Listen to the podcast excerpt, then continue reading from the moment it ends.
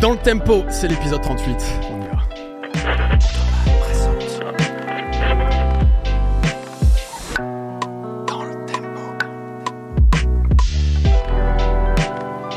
Mon cher Daz, comment vas-tu? Salman, ça va ou quoi? Écoute, ça va très très bien. Bienvenue à tous dans le podcast des Oui. passionnés de musique. Oui. Le meilleur podcast du monde. Si, Ouais, on dit ça. Ouais, je sais pas si on peut dire ça. Euh, Ren- Rentre dans le jeu avec moi. Dis, dis que c'est le meilleur. On Ouais, sait mais que c'est c'est pas pour, vrai. c'est mais le- c'est- pour moi, c'est le meilleur, même si. euh, mais il faut se Voilà. modestier. Non, c'est vrai, faut pas dire ça. Alors, demandons à Raphaël. Raphaël, on est d'accord que dans le tempo, c'est le meilleur podcast du monde. C'est pas mal, mais euh, ceux sur lesquels je travaille, ils sont quand même mieux, tu vois. C'est vrai. Tout le monde a la même réponse. En c'est on préfère ces incroyable. trucs. Ouais, c'est incroyable. Avec qui, avec qui sommes-nous, Daz? Nous sommes avec Raphaël Dacruz, une sommité Absolument. d'un style musical qui me fait très plaisir d'aborder dans cette émission parce tu veux que. dire qu'on va parler de rap? Bah ouais, putain, il était temps quand même. 38 Bah, il était épisodes. 38 Mais arrête, on a parlé de rap déjà plein de fois. Non mais je l'infuse, tu Ah, vois, il mais euh, c'est pas du rap. Avec Florian Le Seur, on avait parlé business, rap vrai. business, tu vois. Absolument. Là, on va parler vraiment de la culture, on va parler de la musique, tu vois. C'est vrai. Et euh, moi, ça m'enjaille. Merci euh, beaucoup, je suis content. Raphaël, d'être euh, venu oui. nous voir. Avec plaisir, Je te merci pour présente un- l'invitation. Bah attends, c'est c'est c'est nous qui sommes honorés de recevoir Raphaël. On va te présenter quand même rapidement pour ceux qui ne te connaîtraient pas. Très bien. Bon, comme le disait Daz, figure du milieu rap quand même, médiatique en tout cas. Euh, non, euh, Je, j'ai que- toujours du mal à mesurer le, c'est vrai, ton mon impact, audience euh, ton, ton voilà. influence. J'en sais rien. Est-ce que si on dit que Mehdi Maizi est l'Olivier Cachin, nouvelle Oui. génération, est-ce qu'on peut dire que euh, Raphaël Dacruz est le Philippe Manœuvre du rap? Oh, Oh, non, non, je pense pas. Tu crois pas Non, je pense pas. un peu moins maniéré déjà. Peut-être. Ouais, et puis en plus, en plus, il y a une, il y a une temporalité, tu vois. Manœuvre était là avant Cachin, tu vois. Je pense que Ouais. Cachin était le manœuvre du rap au début des années 90, d'une certaine manière, tu vois. Ouais. Que Mehdi, effectivement, aujourd'hui est devenu peut-être une des, une des figures, Cachin les- du- voilà, ouais. d'une certaine manière. Je, je, je, je suis casse-crébou- je suis casse-crébouillard, moi. Je, voilà, Oh, Voilà. la modestie. Il Non, mais- exagère, il Ah, exagère. Bon, en tout cas, tu travailles régulièrement avec euh, Bouscapé, l'ABCDR du son Mhm. depuis une bonne dizaine d'années. Ah, tout à fait, ouais, maintenant. très- 13 ans euh, cette année. Ouais. Mm. On te voit, on t'a vu aussi chez Move, euh, chez Au Calme à l'époque, dans la sauce, justement avec Mehdi Maizi Mhm. qu'on évoquait, dans le podcast No Fun aussi. Mhm. Tu fais plein de trucs. À la Apple. fois, tu apparais en Apple- vidéo. Apple Music Music aujourd'hui, c'est vrai. Ouais, oui. Dans euh, le nouveau format que le vous code lancé. review, Le justement. code review, Ouais, absolument. fait. Où là, un peu plus de regard critique. Exactement. Absolument. Euh, chronique, radio, etc. Euh, podcast aussi parce que tu as, je sais que ça te tient à cœur. Euh, tu as euh, ton podcast donc sur l'histoire du rap en, en plusieurs épisodes. Tout à fait. Chez, ça chez, chez Move, Ouais. du béton nuage, ouais, tout à fait. Et tu avais un autre podcast aussi. Qui s'appelait La Source, à l'époque justement de, de, de No Fun, Ouais. qui, a, qui, a été, qui a duré qu'une saison, mais sur lequel on revenait sur les filiations musicales, le sampling, les reprises, etc. Et puis l'actualité, un podcast pour toi, c'est BPM. Tout à fait. Où là, tu t'arrêtes vraiment sur le beatmaking. Il reçoit des producteurs à chaque fois. C'est passionnant. Allez écouter BPM. Merci beaucoup. Euh, c'est chez Bouscapé. Chez hein Bouscapé, tout à fait. Absolument. Bravo. Bravo. Tu sais, il y a un truc que je kiffe euh, avec Mm. Raphaël. Déjà, J'apprécie ton travail de manière Ça générale. me fait plaisir, merci beaucoup. Et ce qu'on ce qu'on ressent, c'est que déjà tu as une formation de journaliste, Oui. ce qui est pas forcément la norme dans les Non. médias rap. Ouais, ou dans la Ouh. média musicaux de manière générale, je C'est vrai, ouais. c'est vrai. Et, euh, et on le retrouve dans ton ton. Il y a une certaine exigence, franchement, que je trouve que je trouve intéressante. Et, J'essaye. et surtout, euh, il a cette capacité, tu sais, à faire le, un pont entre euh, à la fois de l'actualité, euh, une ouverture évidemment pour tout ce qui est récent, même un enthousiasme pour tout ce qui est récent, et en même temps ce rapport au patrimoine, Se euh, rappeler à, l'histoire, etc. Eh oui. Absolument. Et c'est pareil, ça c'est pas un truc que, que tous les médias rap mettent en avant ou tous les journalistes rap euh, mettent en avant. Donc euh, je pense que ça va nous être utile cette expertise, parce que Daz, Ouais. ce que j'aimerais qu'on fasse dans cet épisode, Mhm. c'est un- une espèce d'arrêt sur image de la situation du rap français aujourd'hui. C'est oui, ça peut paraître très ambitieux. Le dire comme ça, ça veut dire Oui, je va- sais, je sais. Ouais. Non, mais en, en gros, et notamment en fait, on- avec une spécificité, c'est que comme Raphaël est vraiment dans le milieu rap Mhm. et qu'il est un fin observateur, qu'il est même partie prenante euh, du rap, c'est d'avoir aussi un peu ce retour, sais, du regard que porte le rap sur lui-même. C'est-à-dire que comment ça se passe? Alors, j'avais pensé à trois parties. Vous allez me dire si ça vous va, les gars. À la fois s'arrêter un peu sur l'esthétique sonore Mhm. du rap aujourd'hui. euh, comment aussi euh, Est-ce qu'il y a des chapelles qui existent dans le rap, par exemple? Euh, donc cet aspect-là au niveau de l'esthétique sonore, au niveau aussi des discours, du social, de l'importance que prend le rap aujourd'hui. Et on sait aussi que pareil, il peut y avoir des différences, de la diversité au Mhm. sein du rap. Mais enfin, si on a le temps, parce qu'on on va être un peu limité par le temps, mais on va essayer de faire quand même euh, d'aborder ça d'un point de vue économique aussi. Parce Ah. que le rap euh, est devenu un genre extrêmement influent, avec une économie qui lui est propre aussi et qui est globalement florissante quand même, ou en tout cas dans lequel il y a de plus en plus d'argent. On voit qu'il y a de plus en plus de marques intéressées par le rap, etc. Et j'imagine que ça apporte aussi une nouvelle problématique, peut-être des formes de tension, des, des approches différentes. De l'argent comme, euh, comme source Non, de ça tension n'arrive jamais. Jamais. Bah, Pas du tout. Pourquoi? Surtout dans le rap. Aucune raison. Non, absolument pas. Ça n'arrive jamais. Non. Bon, en tout cas, on va quand même en parler pour voir si ça Oui, arrive. oui, oui, oui, très bien, très bien, très bien. Ces trois parties me vont bien. De toute façon, euh, tu sais très bien qu'on va tricoter autour et qu'on va les oublier, donc c'est pas Mais grave. je, je compte sur toi de toute façon pour casser tout mon déroulé. Allez, c'est parti. Raph, on Oui. peut t'appeler Raph, ça te va? Ça me va. Allons-y, bien. allons-y avec cette familiarité, ça me va. Commençons, commençons une première partie pour parler un Ouais. peu justement des esthétiques rap. Mhm. Est-ce que tu peux nous dire, euh, j'imagine que dans- comme dans tous les genres musicaux, dans le rap, il y a plein d'esthétiques Mhm. euh, différentes. Est-ce qu'on peut faire un peu référencer les plus importantes aujourd'hui la, la scène rap, comment elle se décline euh, en termes d'esthétique sonore? Qu'est-ce qui te vient un peu à l'esprit comme ça? Bah, c'est vrai qu'au fur et à mesure des, des, des années et de, de, de l'histoire de cette musique qu'on avance après année après année, il y a une, euh, une arborification euh, pas possible en fait du, du rap. Et il y a chaque fois qu'il y a une nouvelle branche, il y a trois pouces qui, qui arrivent et, ça devient infini quoi. Au point qu'aujourd'hui il y a plein de gens qui se demandent est-ce que le rap euh, en tant que tel du rap, existe encore? c'est, En ouais. tout cas quand, quand justement on écoute ces, ces sous-genres de rap, est-ce qu'on en a encore? Mais je pense que l'hybridation c'est propre à, à toute musique actuelle et contemporaine. Et c'est vrai qu'aujourd'hui euh, le rap en France, mais de manière générale, ça n'a jamais été aussi diversifié avec toutes ces hybridations que ça l'est aujourd'hui. Donc c'est difficile de répondre en fait. Est-ce qu'il y a vraiment des chapelles très établies comme ça pouvait l'être dans les années 90 par exemple, où, c'était en plus très régionalisé, en tout cas avec euh, les scènes américaines et le- le- le- leur importation en France avec des sons spécifiques? Je pense qu'avec euh, l'ère d'Internet, depuis euh, 10-15 ans, tout ça c'est très mélangé. Euh, les frontières sont de plus en plus floues, où il y a des artistes qui peuvent appartenir ou se réclamer ou avoir une esthétique qui se rapproche d'un sous-genre, mais aussi d'un autre et encore d'un autre, et euh, être proche d'autres artistes, etc. Donc c'est très compliqué. Ce qui est certain, c'est qu'effectivement aujourd'hui, euh, dans le rap français, euh, il y a ça fourmille quoi ça fourmille Euh, je- alors je vais utiliser un, un mot euh, je, je commence déjà à faire mon journaliste chiant Euh, je vais utiliser un ça, mot on adore ça. un, un- un mot presque de gé- géopolitique mais une, une forme de balkanisation du rap français c'est-à-dire que comme dans, Des comme Balkans, hein, dans- pas de ouais, Patrick Balkany. pas, pas de Patrick Balkany. Alors, il y, a, il y a le- un peu une balkanisation aussi, voilà C'est autre chose. c'est autre chose. Mais non, non, euh, ouais, effectivement, des, des Balkans où effectivement on, a, on, a, on a- on avait cette forme euh, d'un- d'un pays qui, est- qui était uni euh, euh, par son histoire et finalement il y a euh, par par euh, par des, des, des spécificités euh, de, de, de chaque population, tu vois, qui, qui s'est fracturée. Aujourd'hui, dans le rap, c'est presque ça. Il y a, il y a par, parfois, alors c'est aussi le propre des réseaux sociaux d'être euh, d'être euh, pas nuancé ou d'être très vindicatif ou Très polarisé. viscéral, très polarisé. Exactement, c'est le, bon, c'est le mot polarisé, où tu vois que des auditeurs d'un- d'un- de, de certains artistes et d'autres, ils s'entendent pas du tout en fait. De- de- ils écoutent tels artistes, tels artistes, ils écoutent plus, ils ont l'impression de plus écouter forcément la même musique. Est-ce qu'il y, a Et une donc, voilà. notion- est-ce qu'il y a une notion de commun quand même? Est-ce que le rap, on se met d'accord pour dire par exemple que je sais pas, c'est une forme, euh, que c'est euh, une culture avec une histoire? Ah, Est-ce qu'il y a, est-ce qu'il y a que des rap, codes quand même ouais. qu'il faut? Bah, je, pen- je pense que de toute façon, il y a, il y a cette, cette importance du, du battement, du beat, euh, de, de cette rythmique très mise en avant, qui est aujourd'hui très diversifiée parce que, encore une fois, il y a eu l'influence des musiques du sud des États-Unis qui sont très lentes, euh, plus synthétiques aussi, avec, euh, avec, avec beaucoup plus de, de synthé, de, d'instruments justement euh, synthétiques, quoi, et pas organiques, euh, là où d'où pouvaient venir les samples, etc.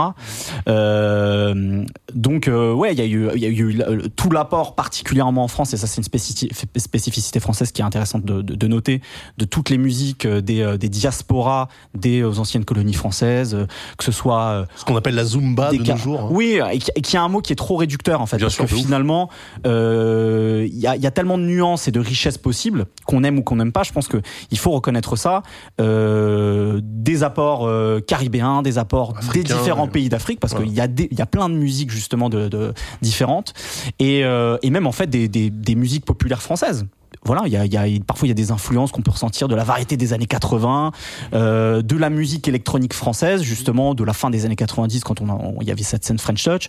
Donc il y a, il y a plein plein de choses très très très très très très différentes, avec en plus encore toutes ces hybridations avec des musiques actuelles euh, de la musique électronique qui peuvent infuser le, rap aujourd'hui. Donc il y a, y a vraiment vraiment plein de choses. Je pense qu'encore une fois c'est la place importante du, du du battement de la rythmique très mise en avant qui fait que c'est une sorte de socle commun. Mais autour de tout ça il y a tellement de choses qu'on peut tricoter. Et il y a tellement d'artistes qui ont poussé des esthétiques plus loin qu'effectivement euh, parfois c'est difficile de s'y reconnaître et de euh, et pour un auditeur qui est habitué à un style de rap ou certains styles de rap de de de, de tout apprécier de pouvoir tout englober en tant qu'auditeur quoi Pour nous faire part un peu de cette diversité, est-ce qu'on peut citer, parce que je pense qu'un truc qui, qui est acquis depuis longtemps, tout le monde a compris par exemple que la trappe, ça a été un truc important. Mhm. Euh, Ça l'est un petit peu moins aujourd'hui, j'ai l'impression. En tout cas, euh, parce que se- parce qu'en ouais. fait l'esthétique trap elle s'est elle s'est beaucoup plus diffusée en fait aujourd'hui euh, c'est tellement Tu peux, nous, tu peux nous rappeler juste un tout petit peu, d'autant plus que tu as écécrit un texte. euh, oui, j'ai participé à un, li- un li- ouais, ouais. tout à fait, un- qui, est, sorti chez euh,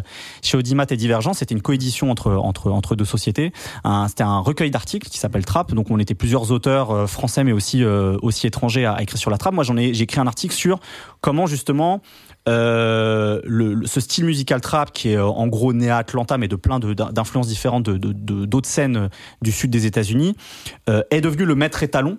Du, Ouais, du, du c'est le rap standard, en fait. du rap contemporain là Ouais. où euh, effectivement les rythmiques des années 90 euh, hérités Le du boom bap et tout ça. exactement c'était le maître étalon du, du rap euh, jusque là depuis le milieu des années 2000 jusqu'à aujourd'hui en fait le vrai maître étalon c'est c'est la trappe donc c'est des rythmiques qui sont plus lentes des rythmiques où les euh, où, où, euh, justement il y a, il y a une plus grande importance des instruments euh, électroniques et synthétiques où euh, euh, là où dans, dans les années 90 justement en, en englobant plein de choses le boom bap il y avait cette rythmique très droite de t-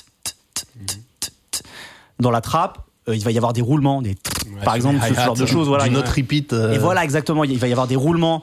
En fait, comme les rythmiques sont plus lentes, on a plus le temps et la place de rajouter des choses dans les rythmiques, notamment. Euh, et euh, au départ, la trappe, c'était une musique très euh, très inspirée parfois de, de la musique de films d'horreur, donc ça pouvait être très sombre, très noir, euh, euh, des films d'horreur de série B un petit peu avec des, des, euh, des- de- du- un instrument qui s'appelle le thérémine, c'est euh, Mm. c'est un instrument électronique où on met sa main, on en a parlé. voilà On exactement. en a parlé ici. Donc voilà ce genre de choses. Et en fait, au fur et à mesure, ça a évolué en englobant plein de choses de, de l'histoire de la musique afro-américaine, mais aussi de, de plein de musique électronique, par exemple. Donc, euh, donc ouais, en fait, de la même manière que le rap, ça s'est nourri plein de choses, la trap aussi. Et c'est pour ça qu'en fait, effectivement, aujourd'hui, tout est trap et plus rien n'est trap d'une certaine manière. Ouais.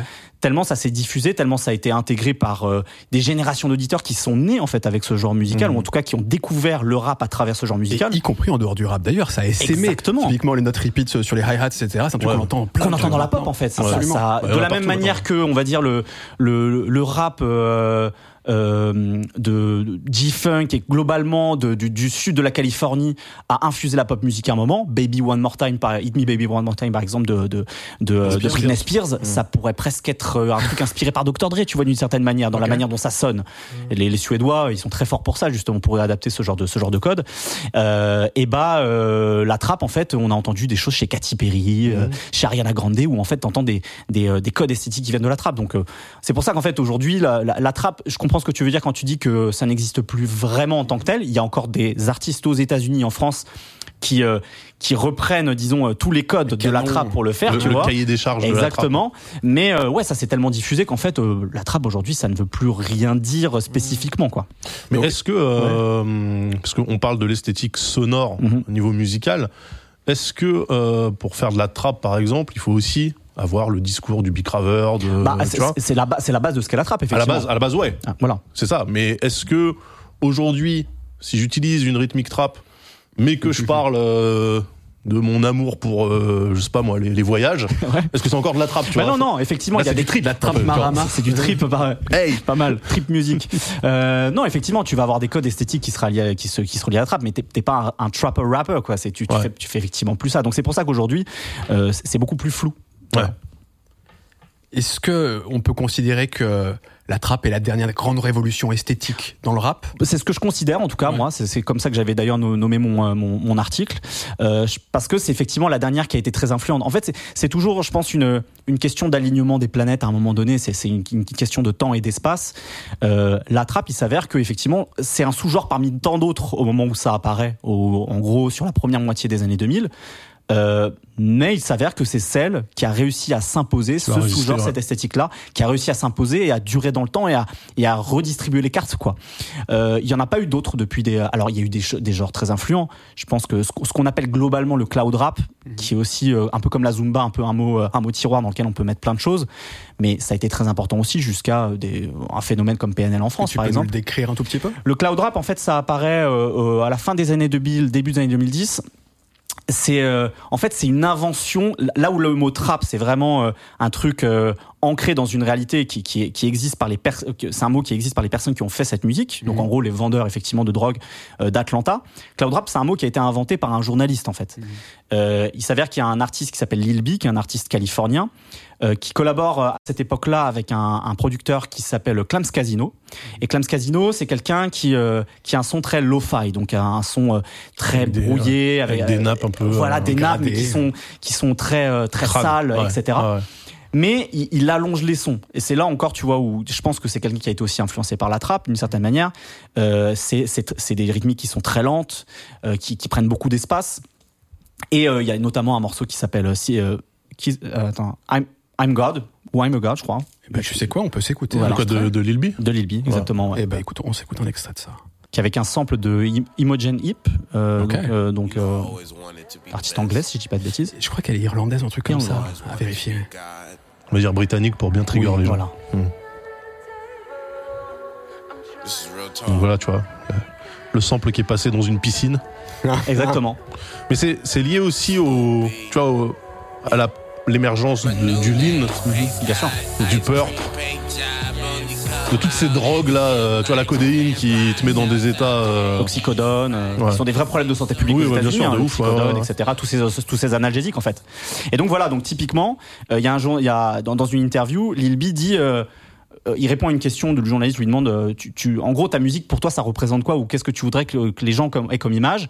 Et il montre une photo d'un château dans les nuages Hmm. et en fait à partir de là le journaliste je, je crois que c'est ça l'histoire hein, il dit bah en fait on pourrait appeler ça du cloud rap c'est quelque chose de très aérien euh, très éthéré, ouais, presque ouais. parfois très très abstrait, abstrait onirique dans leur manière de, de, de, de rapper de certains de ces artistes et donc euh, donc c'est devenu le cloud rap qui ensuite a été euh, remanié de manière très différente par plein d'artistes. C'est pour ça que par exemple quand, quand, quand PNL arrive et justement qu'ils ont, qui ont une musique très lente, très aérienne, justement très éthérée, euh, certains ont dit bah c'est- aussi ça le cloud rap d'une certaine manière. Est-ce qu'il y avait une inspiration directe assumée Alors, euh, de, de, de- alors, PNL n'a jamais donné On une interview, donc c'est compliqué. Ce qu'on sait, c'est que PNL, par contre, ont été très influés, euh, influencés pardon, par, des, euh, par des artistes de la scène de, de, de drill de Chicago, la, la, la- la drill originelle, quoi. Euh, notamment Lil Durk, par exemple QLF, que la famille, ça vient de OTF, Only the Family. Et, euh, et donc, il y avait beaucoup de morceaux dans cette scène-là, en plus des trucs très nerveux qui euh, ont donné jusqu'à aujourd'hui la drill contemporaine, on va dire. Il y avait aussi des trucs plus lents, avec beaucoup de voix chantées sous autotune, etc. Ils ont plutôt été influencés par ça, mais il se peut aussi que les, les producteurs avec qui ils bossent sont des gens qui ont été influencés, par exemple, par ça. On sait, euh, euh, par exemple, un- enfin, on sait. Il y a le morceau Le Monde ou Rien, par exemple, quand on écoute le morceau Le Monde ou Rien, ça ressemble beaucoup à ce que pouvait faire quelqu'un comme Bryson Tiller, euh, euh, qui vient de Toronto. Euh, donc cette musique OVO euh, que- qu'a Ouais. qu'a popularisé Drake, Mm. avec justement quelque chose de très lent, quelque chose de très éthéré, tu vois, cette espèce de guitare blues, etc. Si, un extrait Vas-y, vas-y, carrément. Allez, le monde ou rien de PNL, toujours pour illustrer un peu cette scène clown. Allez. Purchase your track today. Alors pour le coup, non, c'est vraiment des, des, Ouais, des- c'est vraiment des producteurs, ouais, ouais. Tout à fait. ouais. C'est un, un Américain et un, et un Français qui ont produit ça. tu sens là, tu vois que t'es t'es, t'es sous opiacé là. Je veux du N, je veux du V, je veux Vous du voyez, G. voyez les, les longues nappes comme ça. Donc voilà, c'est aussi pour ça qu'on a rattaché euh, euh, médiatiquement et aussi peut-être publiquement, les gens ont rattaché PNL à cette clave à cette au début. Et donc c'est quelque chose qui a aussi- été très influent parce que d'un seul coup, ça laisse des possibilités mélodiques, même de cadences euh, qui, qui sont nouvelles au moment où, où PNL popularise ça.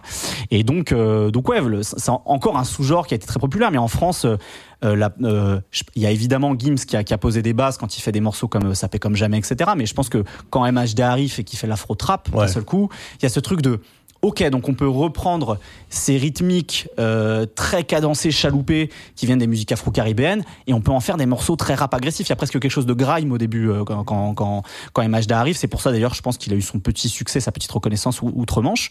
Et euh, je pense que d'un seul coup, il y a plein de rappeurs qui se sont dit Ah ouais, donc je peux aussi rapper de manière agressive comme je le fais sur la trappe, mais sur ce genre de rythmique-là. Et c'est pour ça encore qu'aujourd'hui, ces rythmiques afro-caribéennes, parce qu'en plus elles sont, elles viennent en héritage. C'est-à-dire que c'est des gens qui ont des, des, des artistes qui ont avec ont grandi. c'est hein. la musique de leurs parents en fait, Ouais, euh, que ouais, ça vienne d'Afrique de l'Ouest, du Congo, etc. C'est des musiques avec lesquelles ils ont grandi, donc ils sont à l'aise avec le fait de faire ce genre d'hybridation.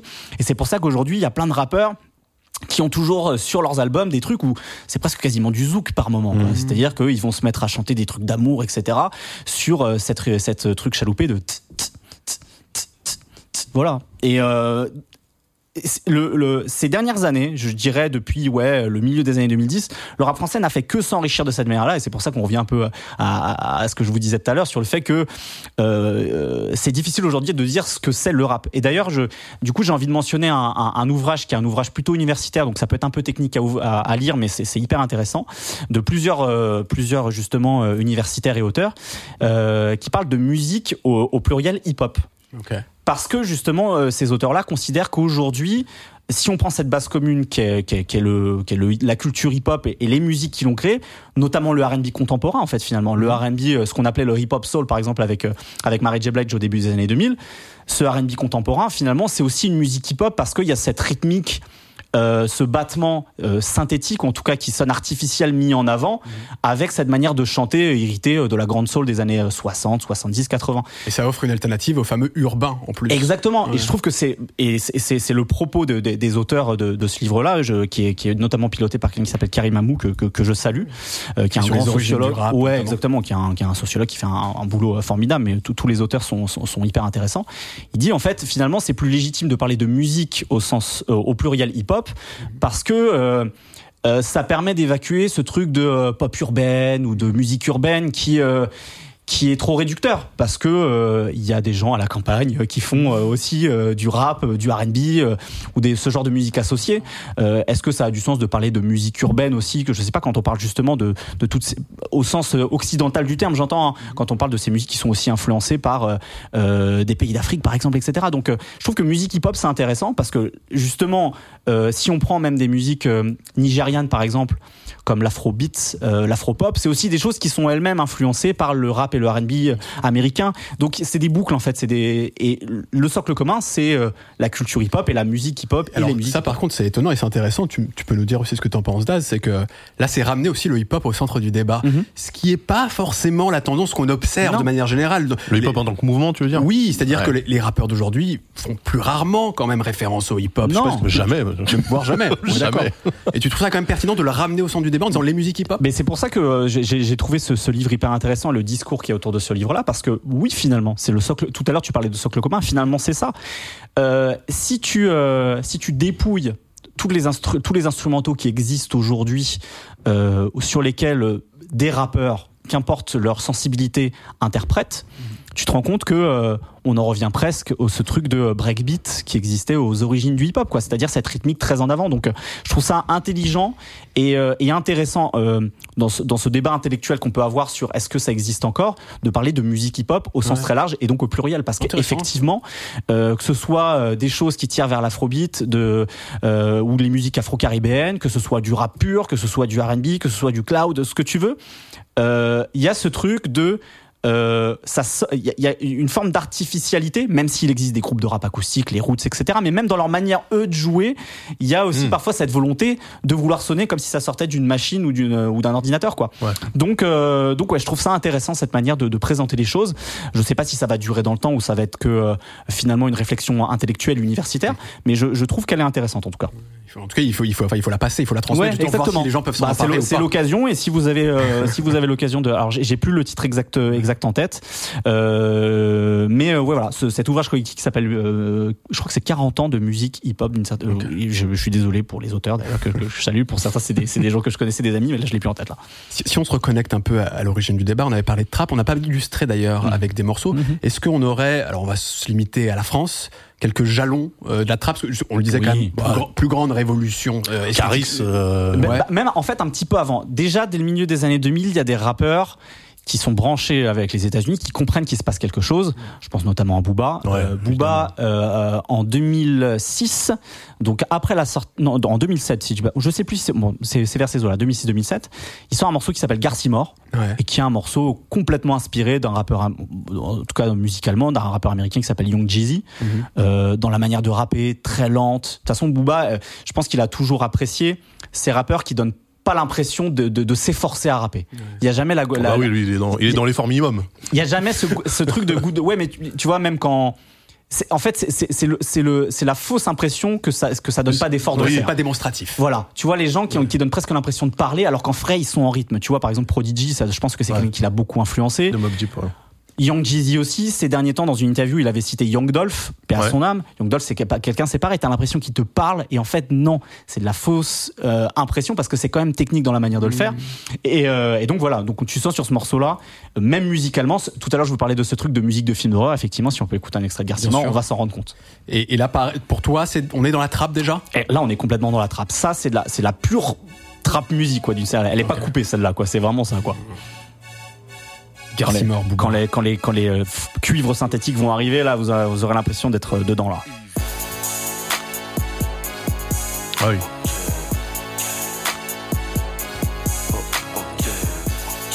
C'est limite très basique comme trap du coup. Bah oui, mais- Parce qu'on est habitué maintenant à des trucs Exactement. plus. euh, C'est Thérapie qui produisait à l'époque C'est- euh, C'était pas thérapie. Alors là, c'est un collectif qui s'appelle Street Fabulous. Ok. Euh, c'est lequel de Street Fabulous? C'est One Shot, je crois, qui produit ça dans Street Fabulous. Et, euh, et donc oui, c'est c'est- c'est un des morceaux importants. Il y a aussi Ma- Mac Taylor à cette époque-là qui commence à, à comprendre qu'il se passe quelque chose, avec notamment un morceau qui s'appelle 9-3, tu peux pas test. Euh, La Fouine aussi qui va comprendre ça. En fait, tous ceux qui euh, qui saisissent qu'il se passe quelque chose aux États-Unis autour de ce genre musical.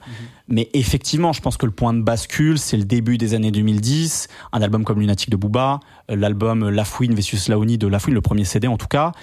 Et effectivement, il y a aussi un moment de bascule avec Or Noir de. Caris, Ouais.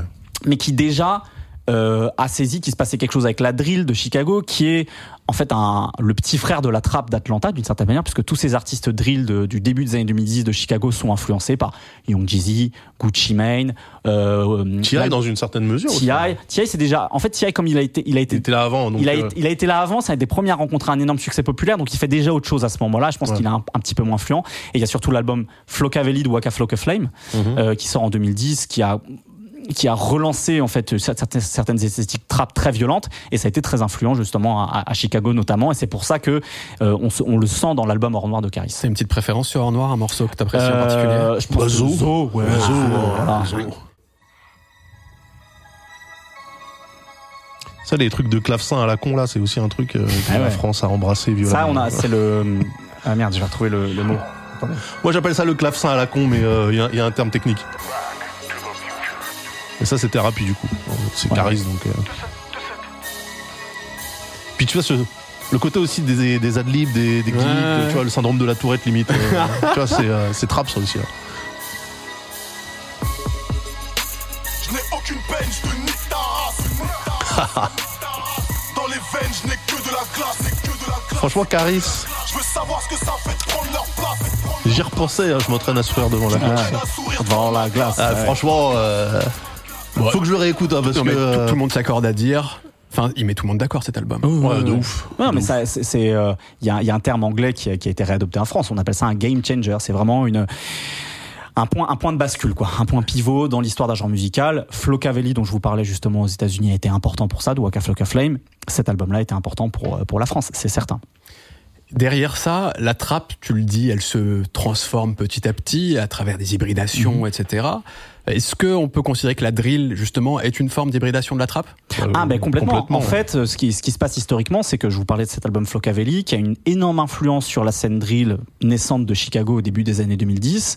Les Chief Keef et compagnie. euh, Voilà, en fait, euh, Chief Keef, et surtout hein, quand on parle de, évidemment, la musique, on parle de producteurs, euh, des gens comme euh, comme DJ L, euh, le producteur de, de Chief Keef dont j'ai oublié le nom, ça va me revenir, c'est honteux là que j'ai un- trou de mémoire, c'est affreux. Les gens, si, si Ça arrive, ça arrive, ça arrive. euh, merde, le producteur de Chief Keef au début. Oh là là, le trou de mémoire. Je l'ai plus, je l'ai plus non plus. Je vais, donc je, vais, je, vais, je vais taper en même temps que je vais écrire, je vais essayer de faire ce truc. Bref, il y a, il y a des producteurs importants comme ça.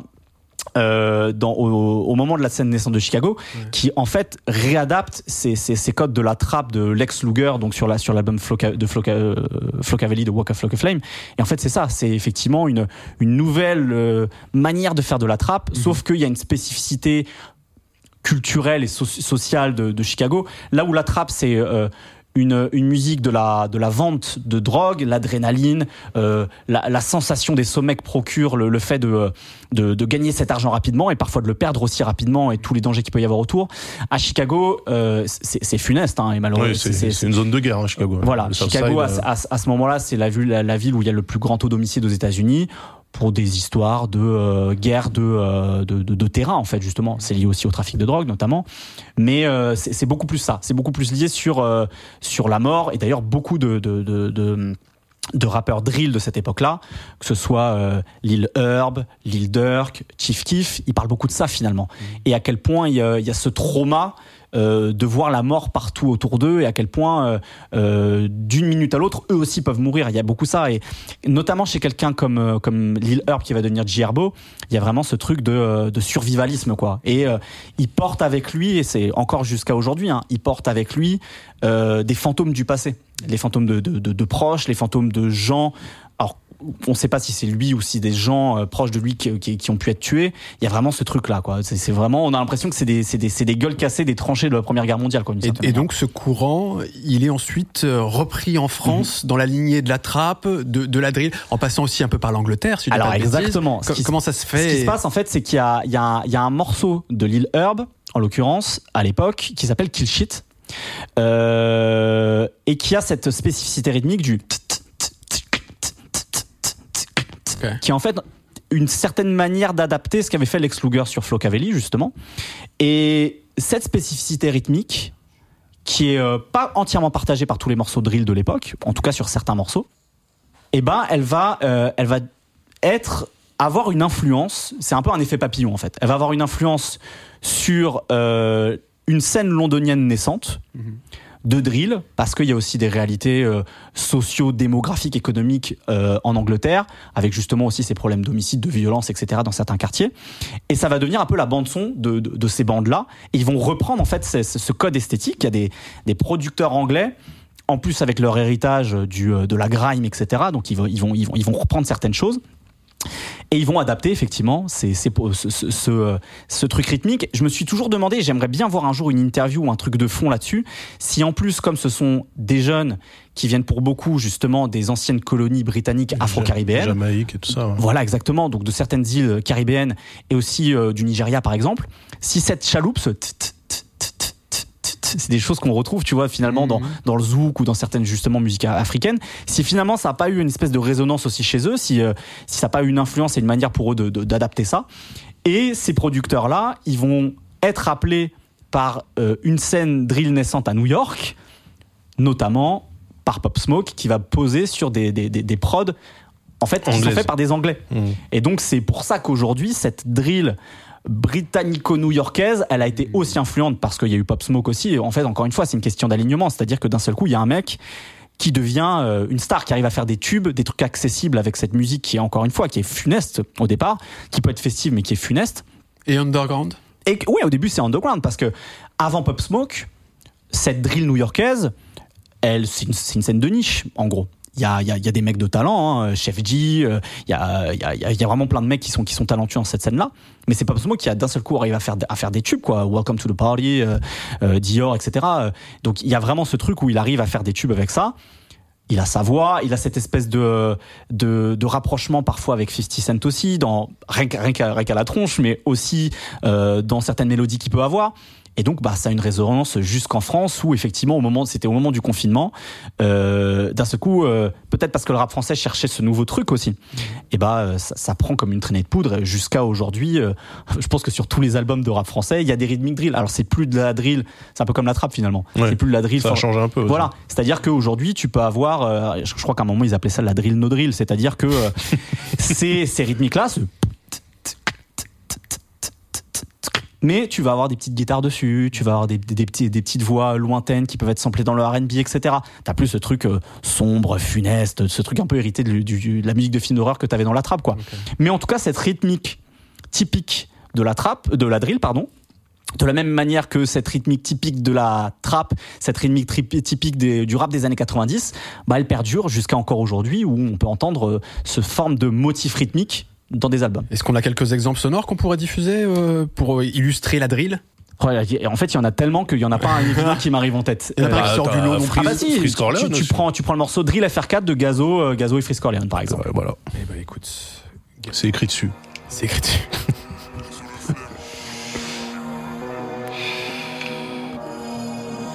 Équipe, équipe, équipe, équipe, équipe. Tu vois, syndrome de la tourette. Allez. J'aime beaucoup Frisk Orleans pour ça. Faudra qu'on en parle Frisk. Voilà. Les bonbons sont remplis de cocaïne. Flex. En guise de protéines. Tu connais chez nous que la 09. Si je sors le faire, c'est Tu vois, avec la, la 808 élastique Ah bah, derrière. là, Voilà, qui- l'évolution élastique est complètement héritée, justement. Donc là, le producteur, c'est c'est Flem, qui est un mec extrêmement talentueux, mais qui est effectivement hérité de ce truc de la drill anglaise, popularisé ensuite par Pop Smoke et qui revient en Europe euh, via le succès de Pop Smoke, quoi. Donc, Oui, parce- euh, ouais, ouais. là, on- Parce que les 808 de la drill sont différentes des 808 de la trappe. en, en fait, dans, dans la Sur trappe. les glides, c'est sur quoi En fait, c'est les glides, exactement. Les glides, ça a commencé à apparaître. C'est-à-dire dans- les dans- glissements entre les notes. Exactement, ouais, exactement. Ce qui donne cette impression de, de rebond. d'élastique, D'un seul coup, ça monte, ça redescend, ce truc très élastique.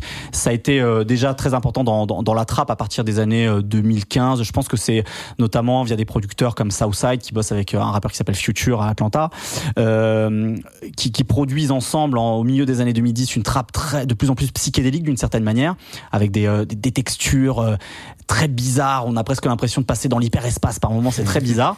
Et il y a ce truc des, des, des, des- justement des basses glidées, mais ça va être vraiment encore plus popularisé par, euh, par parce que très mis en avant par la drill. Ok. Et si on écoute, alors par exemple, Ouais. si, si je peux me permettre, Bien sûr. si on écoute un morceau comme Memoria de Jazzy Bass, vous allez voir que c'est typiquement une rythmique drill, mais qu'on n'est plus du tout sur les mêmes accords, sur les mêmes euh, motifs musicaux. Jazzy Bass, tonalité, plutôt un euh, artiste boom bap, tu vois. À la base, oui. Ouais. Allez, À la base. écoute ça. Memoria Jazzy Bass.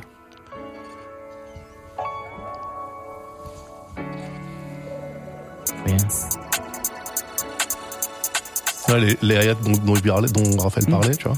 Au fil de la nuit. Voyez, on a presque quelque chose de jazzy, Ouais, les grands accords de piano très célestes, euh, le, le saxo qu'on entend, voilà. Et en à même temps, on a la rythmique, effectivement. Et on a la rythmique. Et en fait, c'est c'est ça qui est intéressant avec, euh, encore une fois, cette diffusion et cette manière de se réapproprier des codes musicaux qui montrent une forme de créativité. Après, je pense qu'il y a, il y, a, il y, a des- il y a des euh, puristes de la drill qui devaient être vent debout en entendant ce genre de choses, ce qui peut, ce qui peut se Mais comprendre. à éventuellement. l'inverse, hein, euh, il y a aussi des gens qui étaient pas spécialement trap ou drill, Mhm. là je m'inclus dedans, Mhm. Qui du coup rentrent par ce type de morceau parce que justement il y a une il y a une sonorité un peu plus jazz avec des, des rythmiques euh, drill et qui du coup après peuvent diguer et se retrouver à écouter de la pure drill 100% Ouais, euh, Exactement. et peut-être qu'ils y seraient pas venus s'il y avait pas eu cette porte d'entrée Ouais, donc en fait ça permet musical ouais, classique, t'as besoin de porte d'entrée. exactement ouais, exactement Le producteur de Chief Keef, c'est Young Chop. C'était important que je le dise. que- Il l'a trouvé, c'est Young Chop. Ça aurait dû être évident, mais c'est le matin, là, je, je- ça, ça me revenait plus. Voilà, Young Chop. Alors, si, si on, on récapitule un petit peu, on, on était parti un peu de la question des esthétiques sonores Mhm. dans le rap français euh, qui se sont démarquées ces derniers temps pour avoir une idée un peu de, de l'état actuel donc du, du rap. On a dit évidemment la grande révolution, c'est la trap euh, qui s'hybride, qui se mélange. On a cité cloud, on a cité la drill. L'afro, l'afro-trap aussi. euh, L'afro-trap. toutes les influences afro-caribéennes. Est-ce que oui, bah ça d'ailleurs, on peut peut-être parce qu'on n'a pas mis d'extrait, peut-être pour Ouais. respecter tout le monde, Bah, on, peut mettre. euh, Ah, du On peut MHD, Du MHD, je pense que afro-trap. Est-ce que t'as un morceau euh, d'MHD que t'aimes bien Afro Trap 157 Peut-être le 3. Afro-trap 3. Allez, Champions League. Bah oui, voilà, Champions League, évidemment, c'est le 3. Allez.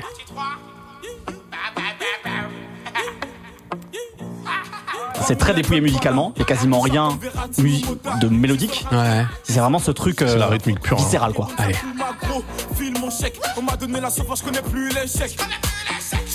Et là on va on va arriver au reggaeton dont on parlait euh, il y a quelques émissions hein. Et- Alors, je, je- je te coupe peut-être l'herbe sous le pied. vas-y, vas-y. Je me permets. Vas-y. Il y a évidemment, il faut, il faut en parler. On a aussi un truc très spécifique au rap français qui est arrivé depuis 2013-2014, qui a été presque, à- il a presque porté à lui tout seul un genre musical, c'est Joule. Ouais. Joule, euh, parce que il est peut-être loin de Paris. On est, on est dans un pays centralisé en France. Jacobin, pour reprendre encore un terme intellectuel et historique géographique. Euh, le bon goût, c'est dicté par Paris. Donc, le bon goût au milieu, euh, enfin, sur la première moitié des années 2010, c'est soit effectivement la trappe, popularisée par Caris et par euh, Booba, par bien d'autres.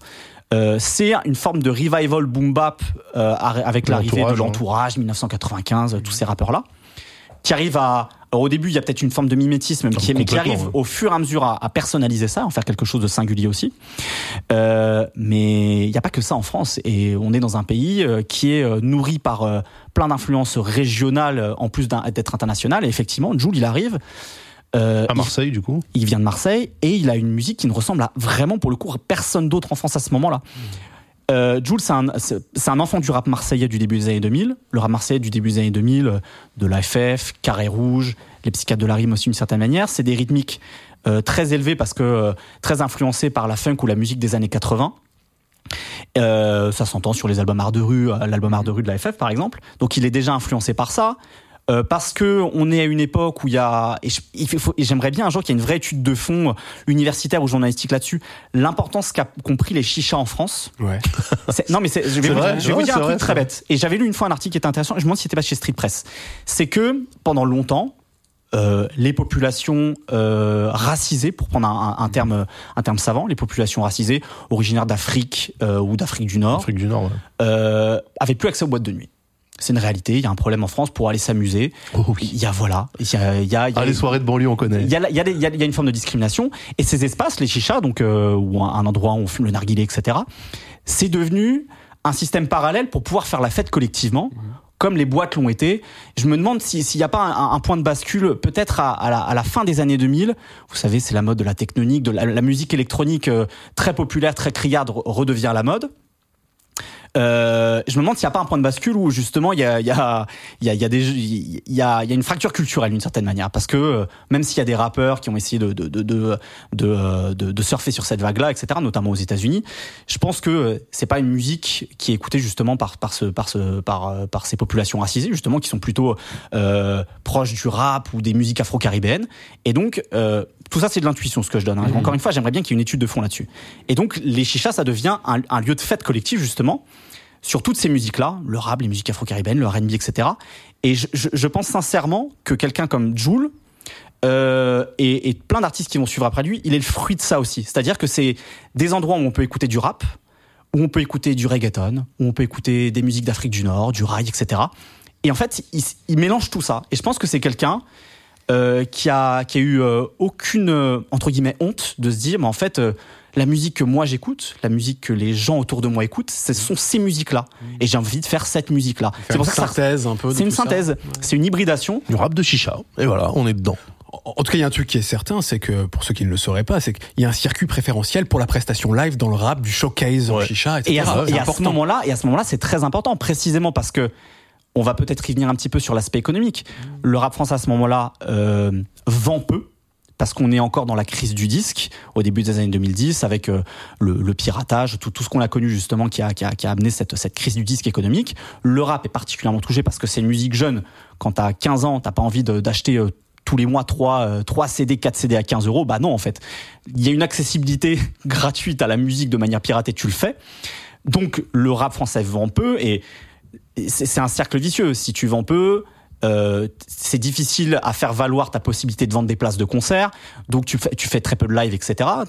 T'as pas accès à des boîtes de nuit nécessairement aussi, euh, comme les DJ par exemple. Encore une fois, la musique électronique, comme les DJ pour pouvoir faire des prestations pour lesquelles t'es rémunéré. Je pense que la chicha, c'est a un devenu circuit parallèle, c'est devenu un espace où tu peux faire des prestations live, être rémunéré, gagner ta vie, justement. Il y a, y a un cas d'école intéressant. Je pense que quelqu'un comme l'Algérino, par exemple, à Marseille, c'est un rappeur qui grandit dans le sérail de la Cosca, donc ce, ce, ce, label créé par Akhenaton à la fin des années 90. Il est signé, euh, alors je sais plus si c'est sur la Cosca même ou sur en, tout cas un, euh, un, un, un autre label euh, signé par ce, par, par, ce, ce système-là, euh, qui fait du rap pur et dur, du rap euh, street, on va dire, de, de, dans les années 2000, et qui au fur et à mesure va faire de plus en plus un rap festif très infusé de la musique d'Afrique du Nord, euh, et réussir en fait à avoir une carrière comme ça, une carrière parallèle. Genre, Moi, j'ai été frappé une fois. Alors, c'est, je, je fais un, je fais un. Excusez-moi, je, je, je digresse, mais j'ai été stagiaire chez Trace, donc dans mon parcours professionnel chez Trace Urban. C'était en 2011. C'était clairement pas une musique que moi j'écoutais, parce que j'étais beaucoup plus branché rap pur et dur d'une certaine manière. Mais il s'avère qu'on était partenaire d'un d'un concert qui faisait euh, de mémoire au Divan du Monde à Paris. Et euh, j'ai été frappé du fait que il a fait sale comble, alors que en fait dans ma tête il, il n'existait plus en fait. Tu parles de l'Algérino. De l'Algérino, c'est ça. Et en fait, il fait sale comble en faisant justement cette musique matinée de plein d'influences euh, rail ou, euh, ou euh, de, de musique arabe d'une certaine manière, en faisant du rap. Et vraiment, il fait sale comble, il y a une ferveur, etc. Et, et c'est là que je pense que j'ai compris qu'il y avait autre chose qui jouait justement euh, sur ce système parallèle dont on, parlait, euh, dont, dont on parlait et qui explique finalement le- les bases du succès qu'il va avoir plus tard au moment où la Zumba, ce, ce- voilà, ce, ce fameux mot que je n'aime pas moi, se popularise. Personne en fait. hein, Ouais, marrant, mais se, euh, se popularise parce qu'en fait, c'est quelque chose qu'il faisait depuis des années et qui lui a permis en fait de, de singulariser sa propre esthétique et d'avoir un public fidèle pour ça, quoi. Est-ce que, euh, que ce soit Jules, que ce soit l'Al- l'Algérino, est-ce qu'ils s'inscrivent dans une scène ou est-ce qu'ils ont vraiment une identité qui leur est propre et on peut pas les, les mettre dans un tout dans Je pense qu'il y a quelque chose de très marseillais au départ. Ouais. Je pense qu'il y a vraiment quelque chose de très marseillais au départ sur, euh, avec ces artistes-là. Euh, mais il y a pas très longtemps, je discutais avec un producteur dans BPM, justement, le, le podcast que j'anime pour Bouscapé, avec un producteur qui est de Bordeaux, qui s'appelle Noxious, et qui m'a dit, mais en fait, moi, en étant de Bordeaux, peut-être parce qu'on est, entre guillemets, loin de Paris, mais surtout dans le sud, euh, pour nous, en fait, c'est même pas de la zumba, c'est une musique de fête, c'est une musique de boîte. Euh, et en fait, pour moi, c'est naturel de pouvoir en faire parce que c'est aussi des trucs que j'écoute dans mon quotidien. Euh, donc, je pense qu'il y a, et parce que, encore une fois, on revient à ce truc de, de, de, de, pays où il y a Paris qui dicte le bon goût, il y a un peu ce truc de. Ah, c'est c'est pas de la bonne musique, c'est de la musique de chicha, c'est de la musique de zumba, avec un peu en plus ce, ce, ce mépris de classe, voire ce mépris de race aussi, d'une forme de racisme, où effectivement il y a ce truc de pff, c'est c'est pas pour nous c'est quoi. la tu musique du sud quoi. C'est la musique du Sud. En plus, tu vois, c'est- cette image, euh, j'imagine, tu vois, dans, Oui, la tête de certaines personnes, beau, les, machin, kékés, tu vois, les trucs, les machins, euh, bref. Et, et en fait, il dit, bah non, nous, en fait, pour, pour moi, c'est même pas de la Zumba, c'est juste euh, de la musique que j'entends dans mon quotidien, c'est de la musique de club. Et, euh, et ce qui est intéressant, c'est que justement, ces codes esthétiques qui vont être popularisés par, euh, par, par Jul ou des artistes comme l'Algério, etc., ça, con- ça continue à se diffuser dans le Sud. Et aujourd'hui, des artistes qui, pendant longtemps, étaient des artistes, alors j'aime pas ce mot-là, mais vous comprendrez ce truc un peu de niche, ou en tout cas qui, est, qui, est, qui avait une forme de plafond de verre en termes de succès populaire. Je pense à des gens comme, euh, comme Némir, comme Gromo, Mhm. qui viennent de Perpignan, qui se sont fait connaître au départ avec une formule rap Académique. hein. académique, tu vois, même avec même s'ils avaient euh, Ils avaient leur truc, mais ils avaient leur ouais. truc, voilà, mais en tout cas, tu, tu sens ces références rap Mhm. américain, rap français des années 90-2000. Et ben, ils ont commencé aussi à matiner à leur manière à eux. Peut-être aussi parce qu'ils sont de Perpignan, que c'est pas la même réalité socio-culturelle de Marseille exactement. Perpignan, grosse communauté, grosse communauté gitane, par exemple, etc. Donc c'est aussi d'autres influences peut-être euh, qu'à Marseille. Marseille, euh, il y a l'importance de la musique des Comores. Par exemple, Joule, un de ses derniers singles, c'est influencé par un morceau de la d'un tube comorien. Grande communauté à Marseille. de- Voilà, exactement. Donc, je pense qu'il y a aussi une autre réalité socio-culturelle dans laquelle ils ont évolué. Et par exemple, ces artistes-là, on sent qu'il y a, il y a de plus en plus d'in- d'inflexion de ces musiques-là dans, dans, dans, dans leur propre musique, quoi. Donc, euh, c'est intéressant de voir que euh, ce truc était très mal considéré. Quand il peut être bien adapté, personnalisé, singularisé, bah, il peut faire aussi des choses intéressantes et qui sont pas de la simple, de simple copie pour surfer sur la vague du succès de Jules, quoi, d'une certaine manière. Mais d'un autre côté, c'est vrai que du Joule en région parisienne, non, il y en Bah, a pas. Y a- bah, de plus en plus. Quelqu'un Ah, comme, tu- quelqu'un comme Timal, par exemple, qui au départ fait un, un rap, euh, une sorte de trap française, tu vois, euh, un Mhm. peu. euh, alors je vais dire simple, c'est- pas, c'est pas lui faire honneur en disant ça, mais quelque chose qui est. Basique en tout cas. De... Voilà, une- Ouais. une- une- une- une fois, quelque chose d'assez basique, quoi, quelque chose, quelque chose qui reprend plein de codes qu'on entend dans, dans cas, ouais. Voilà, exactement. Ouais. Euh, bah c'est un des premiers par exemple à faire ça. Alors peut-être parce que c'est quelqu'un d'origine euh, des Caraïbes, tu vois aussi, et que euh, il a cette sensibilité, tu vois, pour pour ce pour ce pour ce type de rythmique, tu vois, justement Ouais. caribéenne. Bah il en il en il en a fait depuis 2018, tu vois finalement. L'année dernière, Gazo. Euh, Gazo et Timal justement, Gazo qui est justement lui pour le coup francilien et donc on écoutait un morceau de drill, il a fait un morceau euh, euh, filtré par exemple où c'est ça en fait, c'est c'est c'est clairement des choses qui reprennent euh, les codes popularisés par Joule quoi. Est-ce qu'on peut dire, parce que tu as évoqué la musique de club, Mhm. et je trouve que c'est intéressant parce que on voit aussi, parce que là on est un peu dans une forme de rétrospective quand même, en tout cas on regarde quelques années en arrière. Mhm. Aujourd'hui, la musique de club dans le rap, elle a pris une importance extrêmement Bien importante. sûr. Elle se mélange, etc. L'un des derniers exemples en date, c'est la, la Jersey Drill, évidemment. Mhm. Euh, Est-ce que d'une certaine manière, euh, il faut qu'on s'écoute des extraits hein, de. Jul, etc. Mhm. Mais euh, c'est aussi sans en faire une scène, une des grandes euh, évolutions récentes du rap, c'est d'intégrer la musique club complètement? Je dirais le- du rap français. Parce que au final, aux États-Unis, le fait de, dans, fait, dans hein. le rap de faire de la musique club, oui. Après, c'est parce qu'encore une fois, c'est lié aussi à, au mode de consommation et aux possibilités économiques, je pense.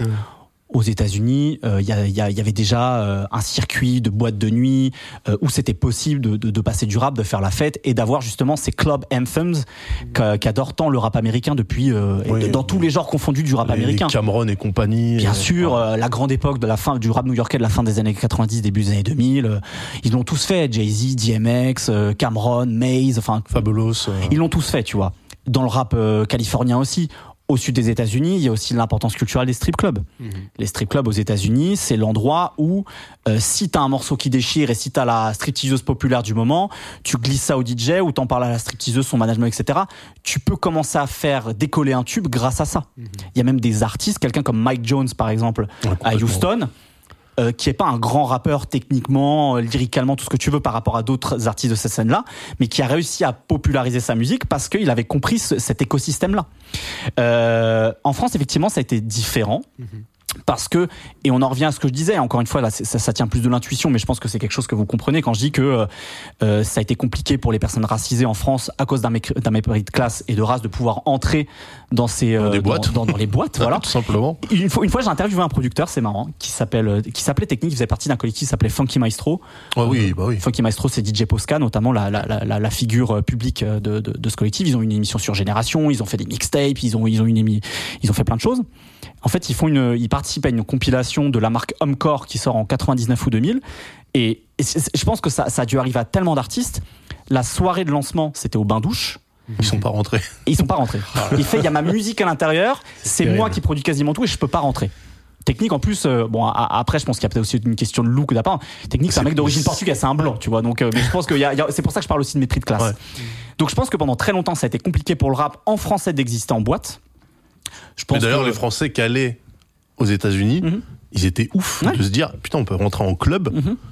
En, en jean et basket. ouais c'est ça, en ouais. tout ce que tu veux quoi. Parce voilà. que parce que en France, c'était impossible. Voilà. En fait, il fallait que tu t'habilles bien. Tu vois. Donc, donc ça a été compliqué. Je pense que la grande, une des grandes révolutions effectivement pour le rap français dans les années 2010, c'est ça, c'est que d'un seul coup le rap français euh, est accepté dans ce milieu de la nuit, aussi par les euh, par les par les chemins de traverse dont on parlait tout à l'heure, de ce système parallèle qui a légitimé, qui a montré que en fait le rap français faisait des tubes, le rap français faisait danser. Et effectivement, ça c'est un un truc très nouveau ces dernières années. Ouais. Est-ce qu'on peut s'écouter quelques exemples? On peut partir de Joule, on peut prendre euh, des trucs un peu plus inspiration afro-caribéenne, Euh, et puis que- des trucs très récents aussi. Je pense que le, le, le plus gros tube et ça a été ça a été prouvé en termes de plus- bande organisée, tu vois. Eh ben, Tu prends Bande organisée, ça a été un tube pendant euh, 10, 11, 12 semaines, numéro 1 en France. Et qui est efficace dans absolument toutes les soirées, avec n'importe qui quasiment. Ça marche. Moi, ça me, ça me fait mal au cœur quand même, mais je- Oh, ce- franchement, il est bien ce morceau. surtout quand il s'arrête en fait. Ça donne pas envie de bouger, ça, putain mais si, mais de bouger de l'endroit où. Ah, non, mais après, c'est mon côté connard. hein, je- moi, je l'assume. hein. Donc ouais, je pense que bande organisée, ça symbolise ça d'un seul coup. Alors il y a plein d'autres choses autour autour de bande organisée, c'est-à-dire que c'est une célébration, une, une union de toute la scène marseillaise, de toutes les sensibilités euh, temps T justement, donc en 2020.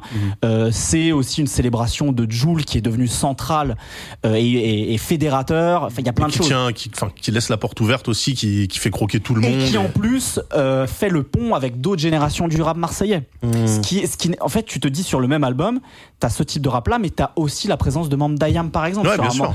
sur un morceau, le, le dernier morceau de l'album Marseille, je sais plus comment il s'appelle, Avec Akhenaton dessus. qui reprend en fait Marseille la nuit et qui le fait très bien. En fait, il y a d'un seul coup il y a un pont et en plus de ça, ce morceau, ben, d'un seul coup c'est euh, une forme de légitimation encore plus importante populaire euh, de ce style qu'a popularisé Joule en fait et euh, je pense que c'est le morceau peut-être dans 20 30 ans on en parlera encore en fait quand Et- on parlera de cette époque et de ce style là quoi Est-ce que ça marque pas aussi, bande organisée, d'une certaine manière, euh, l'avènement de Joule dans le sens où justement le mépris auquel il s'est confronté, il a tendance quand même à s'effacer avec Bien le sûr. temps, y compris d'ailleurs parce qu'il y a une forme de mépris au sein même du rap aussi. bien sûr absolument ah oui non mais totalement Bah, de ouf. hein. Euh, je, je pense que parce que euh, il y a encore une fois, il y a, il y a- y a ce truc, ce, ce mépris dont tu parles. Je pense que c'est aussi très parisiano-centré ou Île-de-France centré. En tout cas, parce que à un moment donné, il y a eu le clivage Est-Ouest aux États-Unis, Mhm. et je sais que des gens ont essayé de faire un clivage Nord-Sud en France, Oui. Ouais. et ça n'a pas marché. Non, Ça n'a pas marché parce qu'en fait, il y a beaucoup plus de proximité entre les Parisiens et les Marseillais Bien sûr. que euh, la musique que- d'NTM et d'Ayam, il y a, il y a quelques, euh, je dirais, il y a quelques trucs différents dans l'approche peut-être textuelle ou presque parfois philosophique, mais le son. Mais, c'est mais, mais chose, Marseille a. toujours été vu comme une terre d'accueil. C'est-à-dire que pour un rappeur parisien, tu vois, euh, tu parles d'Ayam, euh, qui est Ops avec Sad Hill, Bien sûr. qui invite les X-Men, qui invite euh, tout, la tout- Funky toute voilà. Family, enfin tu vois, il y La a, Funky y a- Family qui rappait avec Arsenic, avec, euh, avec, des rappeurs de, de, de franciliens. En fait, il y a toujours eu ces échanges. Il y a, jamais Toujours. eu de vrai clivage, genre on est ennemis, tu vois, comme on a pu voir entre New York et Los Angeles au, Absolument, au- au absolument. plus gros de la, parce, de la- fait, de la guerre. quoi. esthétiquement, c'est quasiment la même chose. C'est des gens qui sont influencés par le rap, le rap new-yorkais, en fait. Tous, Ouais. tous, tu vois. Le, le, le rap californien, à part quelques quelques artistes qui ont réussi à très bien le réadapter en France, ça a jamais pris à grande ampleur.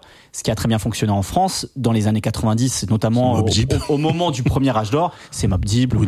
Bootcamp. Enfin, tu vois, Ouais. tout- ils ont tous été influencés par par ces artistes-là. Bien sûr. Et, euh, en fait, c'est des codes communs finalement. Donc, il y, a, y a- y a jamais eu de fracture esthétique. Pour moi, la vraie fracture esthétique nord-sud, à la limite, c'est effectivement là avec avec, Là, avec ouais. Jul, Ouais. avec Jul. Et effectivement, je pense que Mais c'est mais c'est une Parce- fracture esthétique qui reste accueillante, tu vois, c'est-à-dire Oui, qu'il il ferme pas la porte en fait, Non, c'est ça pas qui est, ça qui est bien. surtout derrière un fois- classico organisé en plus. Voilà. Et je pense qu'encore une fois, ce- ce- cette fracture, elle vient de ce, cette dictature du bon goût parisien. On peut ne pas aimer.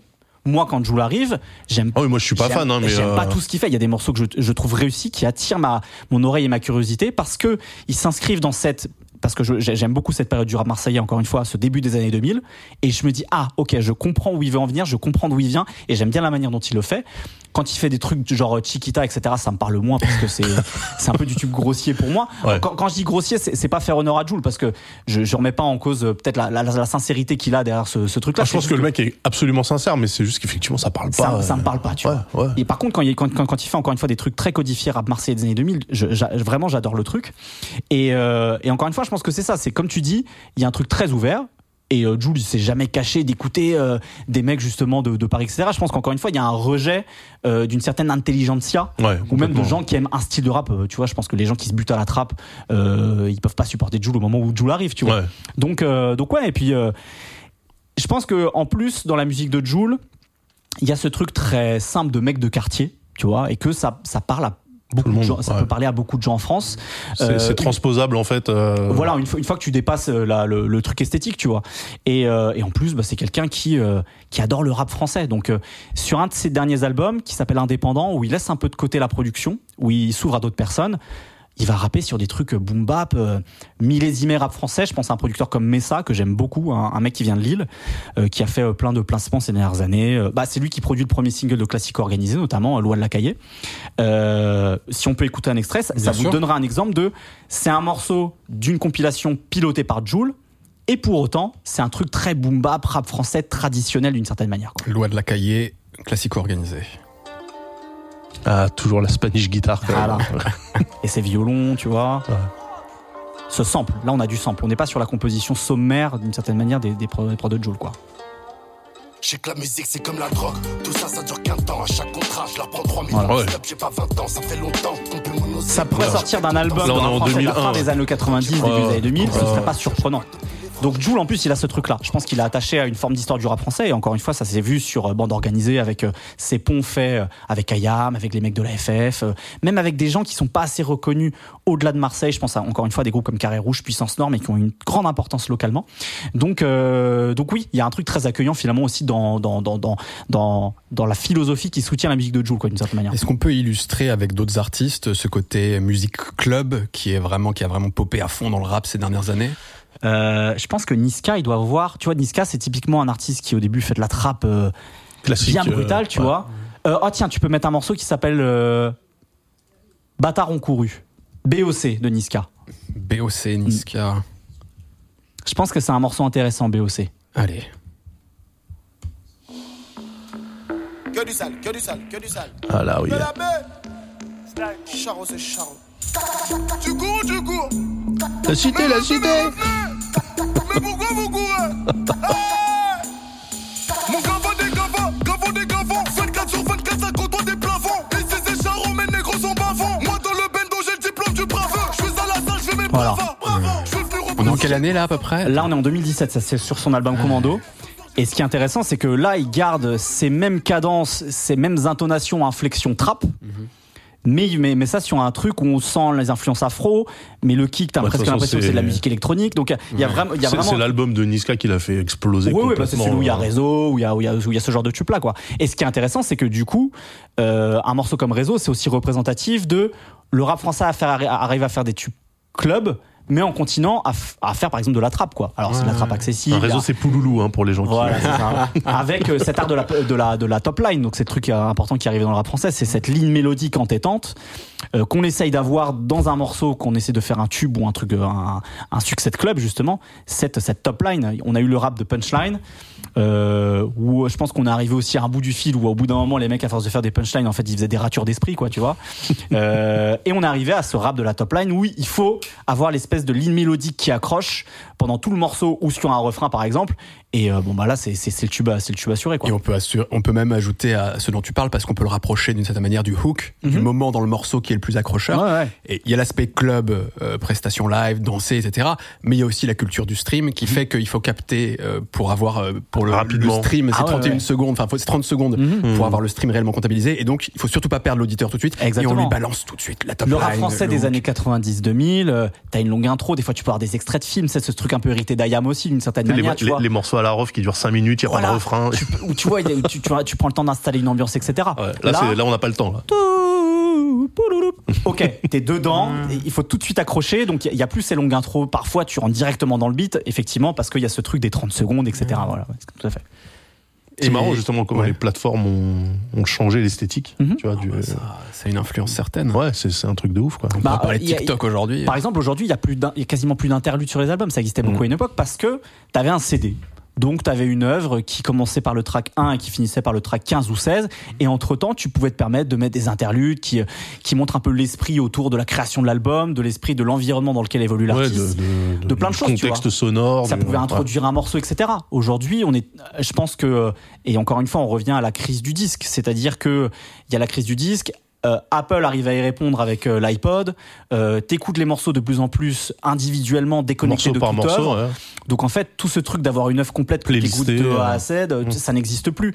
Et arrive en, en évolution de ça, effectivement, le streaming, qui est un mode de consommation où, où tu as une, t'as une bibliothèque ouverte sur le monde entier, tu peux écouter plein de trucs. Donc ton temps euh, Oui, de, le- les, de les- les recherche journées font que d'attention, 24 heures. Voilà, il est réduit. Il faut que tu aies tout de suite un truc qui t'accroche, quoi. Donc effectivement, je pense que de toute façon, on le les voit. modes de en fait, les modes de consommation, c'est toujours la même chose. Les modes de consommation euh, dictent les formats. Alors après, c'est aux, artistes de choisir ou non de suivre ce, ce dictat. quoi. d'y adhérer, ouais. Mais, Voilà. euh, Mais en fait, effectivement, ça, ça dit. c'est- il y a, il y a, il y a y a- y y un journaliste on en parle, Fanen, Sophie- Fanen, on l'a reçu. pardon, excusez-moi, Fanen. ouais. qui a, écrit un bouquin justement le boulevard du stream où il raconte très bien tout ça non seulement aujourd'hui mais aussi justement sur euh, de- il remet en perspective tous ces formats musicaux qui ont existé à l'époque des yéyés des 33 tours des 45 tours des formats radio etc Les En fait, radios édites et. ouais, il sûr. raconte très bien tout ça que justement à chaque fois les modes de consommation euh, euh, de l'industrie musicale de euh, la, de, la de diffusion etc ça dicte des formats et après c'est aux artistes ou non de, de vouloir y adhérer ce qui peut se comprendre t'es es, musicien tu veux aussi vivre un moment de ta musique et tu, tu peux choisir ou non de le Mais ce, qui est, ce qui est marrant, c'est que du coup, euh, les gens le référencent maintenant, alors que tu vois le. À, à l'époque du rap, l'âge d'or du rap français, années 90, etc., quand tout le monde signe, euh, les artistes savent qu'ils font des morceaux avec des radio edits qui sont plus courts, mais ils en parlent pas dans leurs morceaux. ouais, ouais. Alors qu'aujourd'hui, t'as des rappeurs qui disent ouais, moi je suis dans le peura euh, depuis la fin du troisième couplet, tu vois, c'est-à-dire qu'ils référencent le truc Mhm. en étant conscient qu'aujourd'hui, bah, un morceau de rap qui fait plus de 3 minutes, Bien 3 sûr. minutes 30, c'est très rare en fait Bien finalement, alors que début des années 2000, le moindre morceau de rap, il faisait, il faisait 4,30, Mais C'est pour 5. ça que les formats, les moyens de diffusion, etc., c'est jamais un truc à prendre à la légère parce que ça impacte tout. Ah bah ça, ça, Bien ça change tout. hein. C'est certain, ça fonctionne pour le cinéma. Enfin, ça fonctionne pour, pour tout euh, Mmh. euh, courant culturel. Euh, Netflix, euh, tu vois, les, les, les, les séries par exemple. euh, euh, bientôt, je pense que ça va peut-être aussi avoir un impact sur les livres, tu vois. Euh, Est-ce que est- qu'avec une liseuse, tu dis de la même manière que quand t'as un bouquin sur les mains Est-ce que Ce ça va ce pas qui est marrant, déterminer des choses euh, pour les formats J'en sais rien, tu Ce vois. qui est marrant, ce qui est notable, c'est que le cinéma prend le chemin inverse. C'est-à-dire qu'au cinéma, t'as des histoires qui pourraient être racontées en 90 minutes où les mecs se sentent obligés de faire des films de 2h30, Mhm. 3h, 3h30, tu vois. Oui, après parce qu'il faut aussi intégrer, c'est-à-dire un même canal de diffusion qui, reste quand même assez constant au cinéma globalement si on te pousse à aller en salle idéalement bon il y a les streams en parallèle mais je pense qu'aussi il y a juste des modes tout simplement au sein même d'un seul euh, canal de diffusion c'est-à-dire que même en salle eh ben il y a un moment où c'est la mode de faire des films courts un moment des films longs etc Ouais, ouais, ouais. Et là mais on ce a une période où on aime c'est faire des que, films euh, longs mais... Sur la musique, on est plutôt dans, dans cette culture de l'instantanéité, de il faut que ça aille vite, il faut que ça, il faut que t'aies le, il faut que t'aies le, Oui, le, et le- après- et le après, cœur du morceau tout de suite. Et après, Faut- même en France, on a des contre-exemples où tu vas voir un artiste comme Laylo, par exemple, Ouais. qui décide de faire un album concept euh, presque narratif. C'est le cas de ses deux derniers albums, euh, Trinity et l'histoire étrange de Mr. Anderson. Il est quand même un peu matrixé, c'est le cas de le dire. Bravo. Où il, lui, au contraire, il choisit en fait de dire bah non, en fait, mon œuvre, ça commence là. C'est euh, une histoire qui commence par un point A et qui va jusqu'à point jusqu'à un point B. Et il y a mais, mais Laylo, il est un peu seul dans ce, lui, il est vraiment dans sa, dans sa niche de, de rappeur cyborg, tu vois. Enfin, je, je- je pense que a valu une fascination de la part de fans d'ailleurs Exactement, mais je pense que ces al- cet album-là a, a eu des conséquences. Quand on écoute par exemple le dernier album de Dinos, Hiver à Paris, euh, on sent que euh, consciemment ou inconsciemment, euh, ça a eu un impact justement sur la conception qu'il pouvait avoir de sa propre musique, parce que il y a aussi, alors c'est moins balisé, moins euh, strict que sur les albums de Laylo, mais tu sens qu'il a voulu revenir un petit peu à ça justement, Dino, sur cet album-là. Euh, alors, euh, c'est un, exemple un peu ré- rétroactif parce que ça sort avant, avant l'album de, de mais quelqu'un comme SCH, quand il fait Julius, il y a moins cette, cette trame narrative un peu stricte, mais tu sens aussi qu'il veut faire un album qui va d'un point A à un point B. Il y a des artistes qui commencent à en revenir de ça, et c'est pas inintéressant, mais même sur Julius 2 par exemple. Euh, il y a, euh, il y a- je pense qu'il y a des artistes qui commencent aussi à en revenir, même si parfois ils peuvent se permettre, c'est le cas d'SCH par exemple quand il sort euh, euh, Rooftop, où il se dit bon en fait non je vais sortir plein de morceaux sur lesquels j'ai envie de me faire plaisir et de faire prendre un des peu du récit euh, qui Voilà c'est ça, au-delà au-delà du récit donc.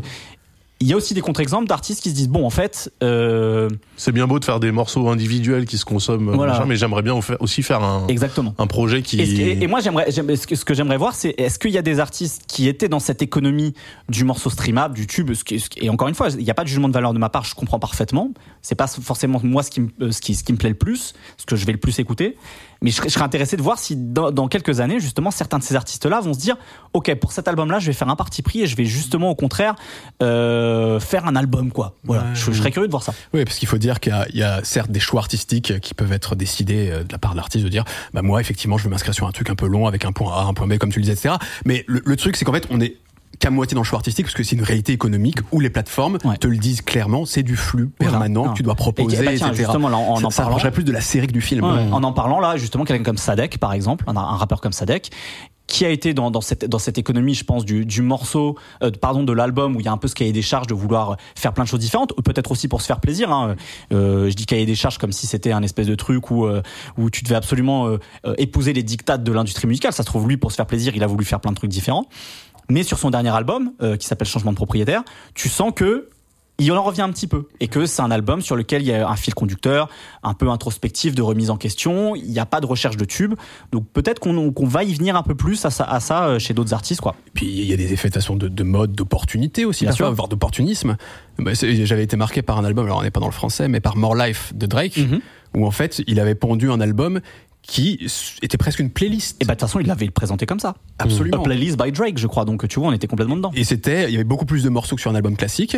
Et puis c'était à chaque fois des esthétiques sonores différentes, variées. Tu te faisais pas chier. Bon, C'était une compile, quoi. c'était une- oui une espèce de compilation, mais c'est quand même brandé comme un album de Drake, tu vois. Ouais, ouais. Mais parce qu'en plus, euh, il sort cet al- euh, ce, ce, ce disque, on va dire disque comme ça, c'est Ouais. plus général que dire album justement. Euh, il sort en 2017, donc là, on est au cœur de cette ère du stream qui a commencé vers 2015-2016, où justement, euh, bah, euh, on a les statistiques, on sait ce qui marche, on sait ce qui marche pas, en temps et en heure en fait. Maintenant, les artistes peuvent savoir ça, le- les artistes, leurs équipes, leurs labels. Donc effectivement, euh, cet album, il est représentatif de, de, de, de ça, quoi. Son époque. hein, Ouais, exactement. ouais. Est-ce que pour terminer cette partie et, euh, et embrayer sur autre chose, on va essayer de faire un peu plus court ensuite. Euh, on peut terminer en citant quelques trucs parce que là on a voilà on a parlé de de, de trap, de drill, de cloud, de musique club, d'afrobeat, non non d'afrobeat non, D'afro-trap. Ah ouais. excuse-moi.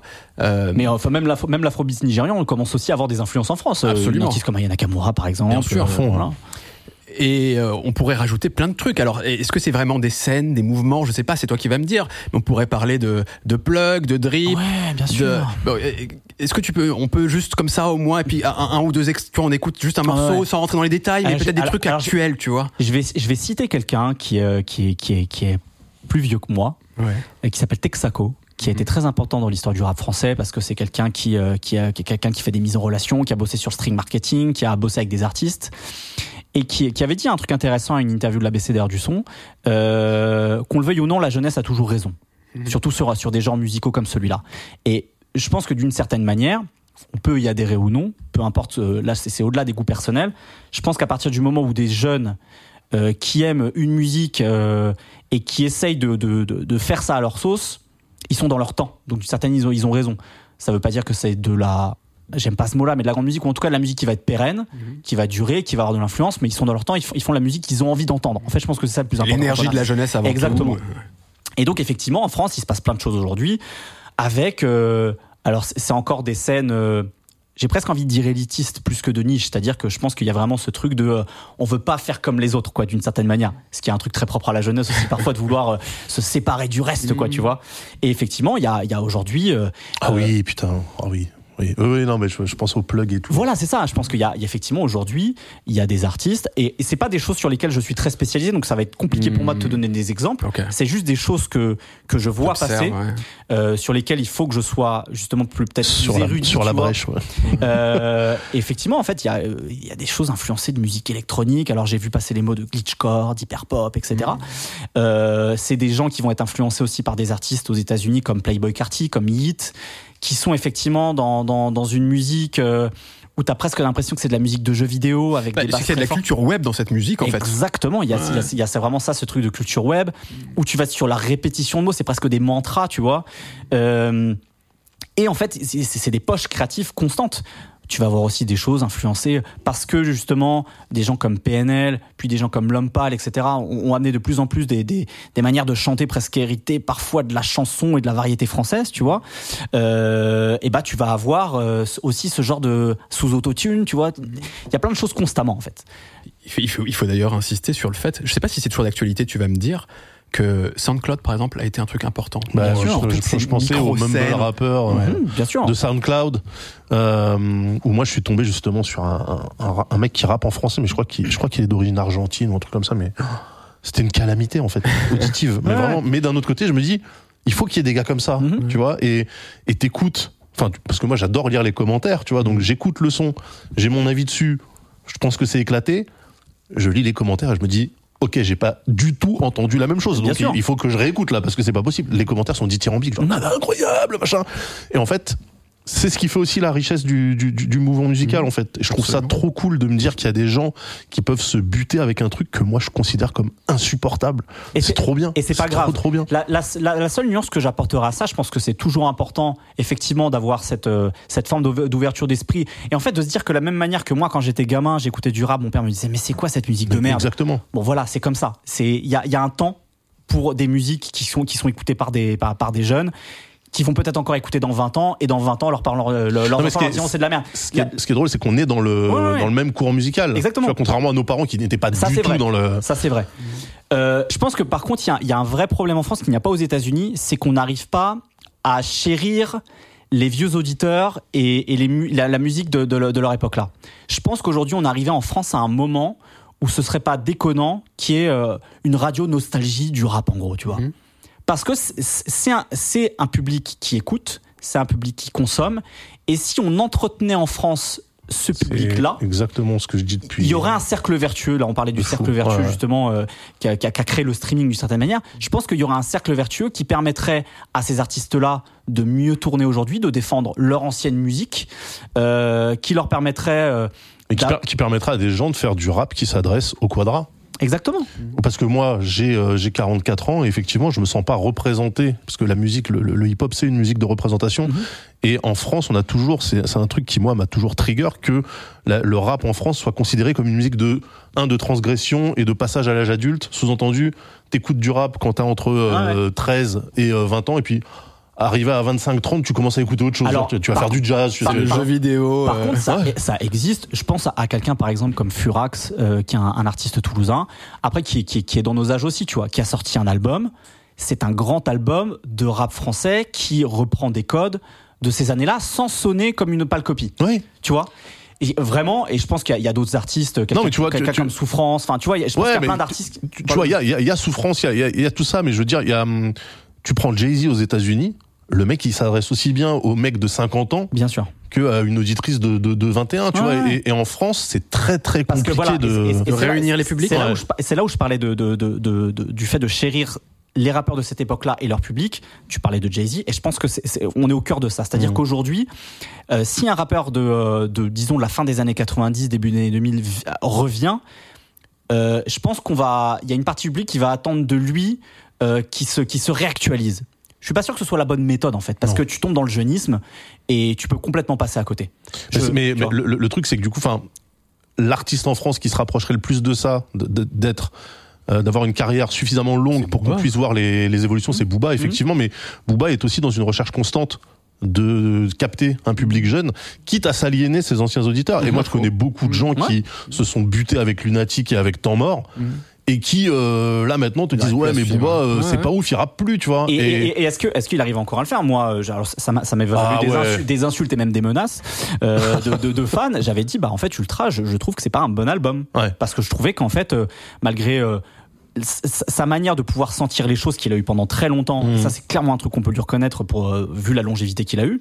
Je trouve que sur cet album ça ne fonctionne plus. Alors après c'est c'est que mon avis. Oui, est-ce que, est-ce que même un, un artiste comme Booba est pas un peu has-been, tu vois? Alors Hmm. pour lui, heureusement, il y a encore Rof qui est encore plus has-been, donc ça lui permet d'avoir toujours une, une, une tête de plus. Et, mais et je, euh, et je pense que tu vois, c'est symptomatique de ce que je dis sur le fait que il faut laisser aux artistes le fait de vieillir Ouais. et le fait de pouvoir faire de la musique de leur âge sans qu'il y ait cette dictature de. du jeunisme. En, en fait, ça se trouve, il n'y a pas besoin de faire ça, les mecs, quoi. Après, Raphaël, Mm. est-ce qu'il n'y a pas un truc sous-jacent derrière aussi cette discussion, qui est pas tant euh, vieux, jeune, etc., mais de dire que bah, ça manque peut-être un peu d'ouverture aussi dans toutes les scènes rap. C'est-à-dire que chacun a son petit truc Ouais, euh, ouais. chéri un peu, etc., et que c'est difficile de, de se connecter à l'autre parfois aussi, Ouais, quoi. bien sûr. Mais non, mais on a, on, on a en fait toutes les bases. C'est-à-dire que tu vas aux États-Unis, c'est là que tu te rends compte à quel point la culture rap infuse la société là-bas. C'est que moi, j'étais, euh, je vais régulièrement à Los Angeles, je suis là-bas, je vois des des gens de 45, 50 ans qui discutent entre eux en se balançant des punchlines de Jay-Z ou de Nas, mais dans la conversation, Mhm. tu vois. Et pour eux, c'est naturel. Ouais. C'est-à-dire qu'ils font pas ça en disant ouais, je vais faire une punchline hip-hop. C'est non, là, je suis en train de parler de ma vie, tu vois. Et je suis là, je fais putain. euh, En France, il y a que les mecs qui sont dans un certain courant musical qui vont capter que t'es en train de référencer une phrase d'Oxmo ou euh, Ouais, ouais. ou Tu d'Arsenic à tu veux dire que l'ancienne. ça tu va vois. même au-delà de. Moi, j'évoquais le fait que c'est au sein du rap aussi qu'il y a des clivages. Tu veux dire que même globalement, Ouais, en fait, dans la euh, musique, ouais. en France, après, il y, a- il y a un rapport à la musique qui est différent. C'est Ouais, complètement différent. Et c'est pour ça que, en fait, en, en- en- en passant du temps là-bas, je me rends compte à quel point, alors qu'on est le deuxième marché rap au monde, je me rends compte à quel point on est toujours à la bourre de ouf. Tu Tu te vois rappelles qu'on avait reçu à Gerben Boubacar, on avait parlé de, de musique arabe Ouais. et qu'on qu'on avait. Je la salue. J'avais, euh, j'avais mis un peu les pieds dans le plat en disant que la France n'était pas un pays de musique. Non, mais C'était- clairement. C'était ouais. pas un pays de culture populaire d'ailleurs de manière générale. C'est- mais c'est c'est- c'est- c'est ça qui C'est est ouf. c'est le problème de la, de la variété, en fait. Il y a. hum, Alors, c'est c'est un, c'est un journaliste qui s'appelle euh, Sylvain Curo qui dit, qui dit que euh, c'est un point de vue qui peut se défendre, sur lequel je suis pas entièrement d'accord avec lui, qui dit qu'en gros, le rap français réapplique les mêmes méthodes depuis des années que la variété française.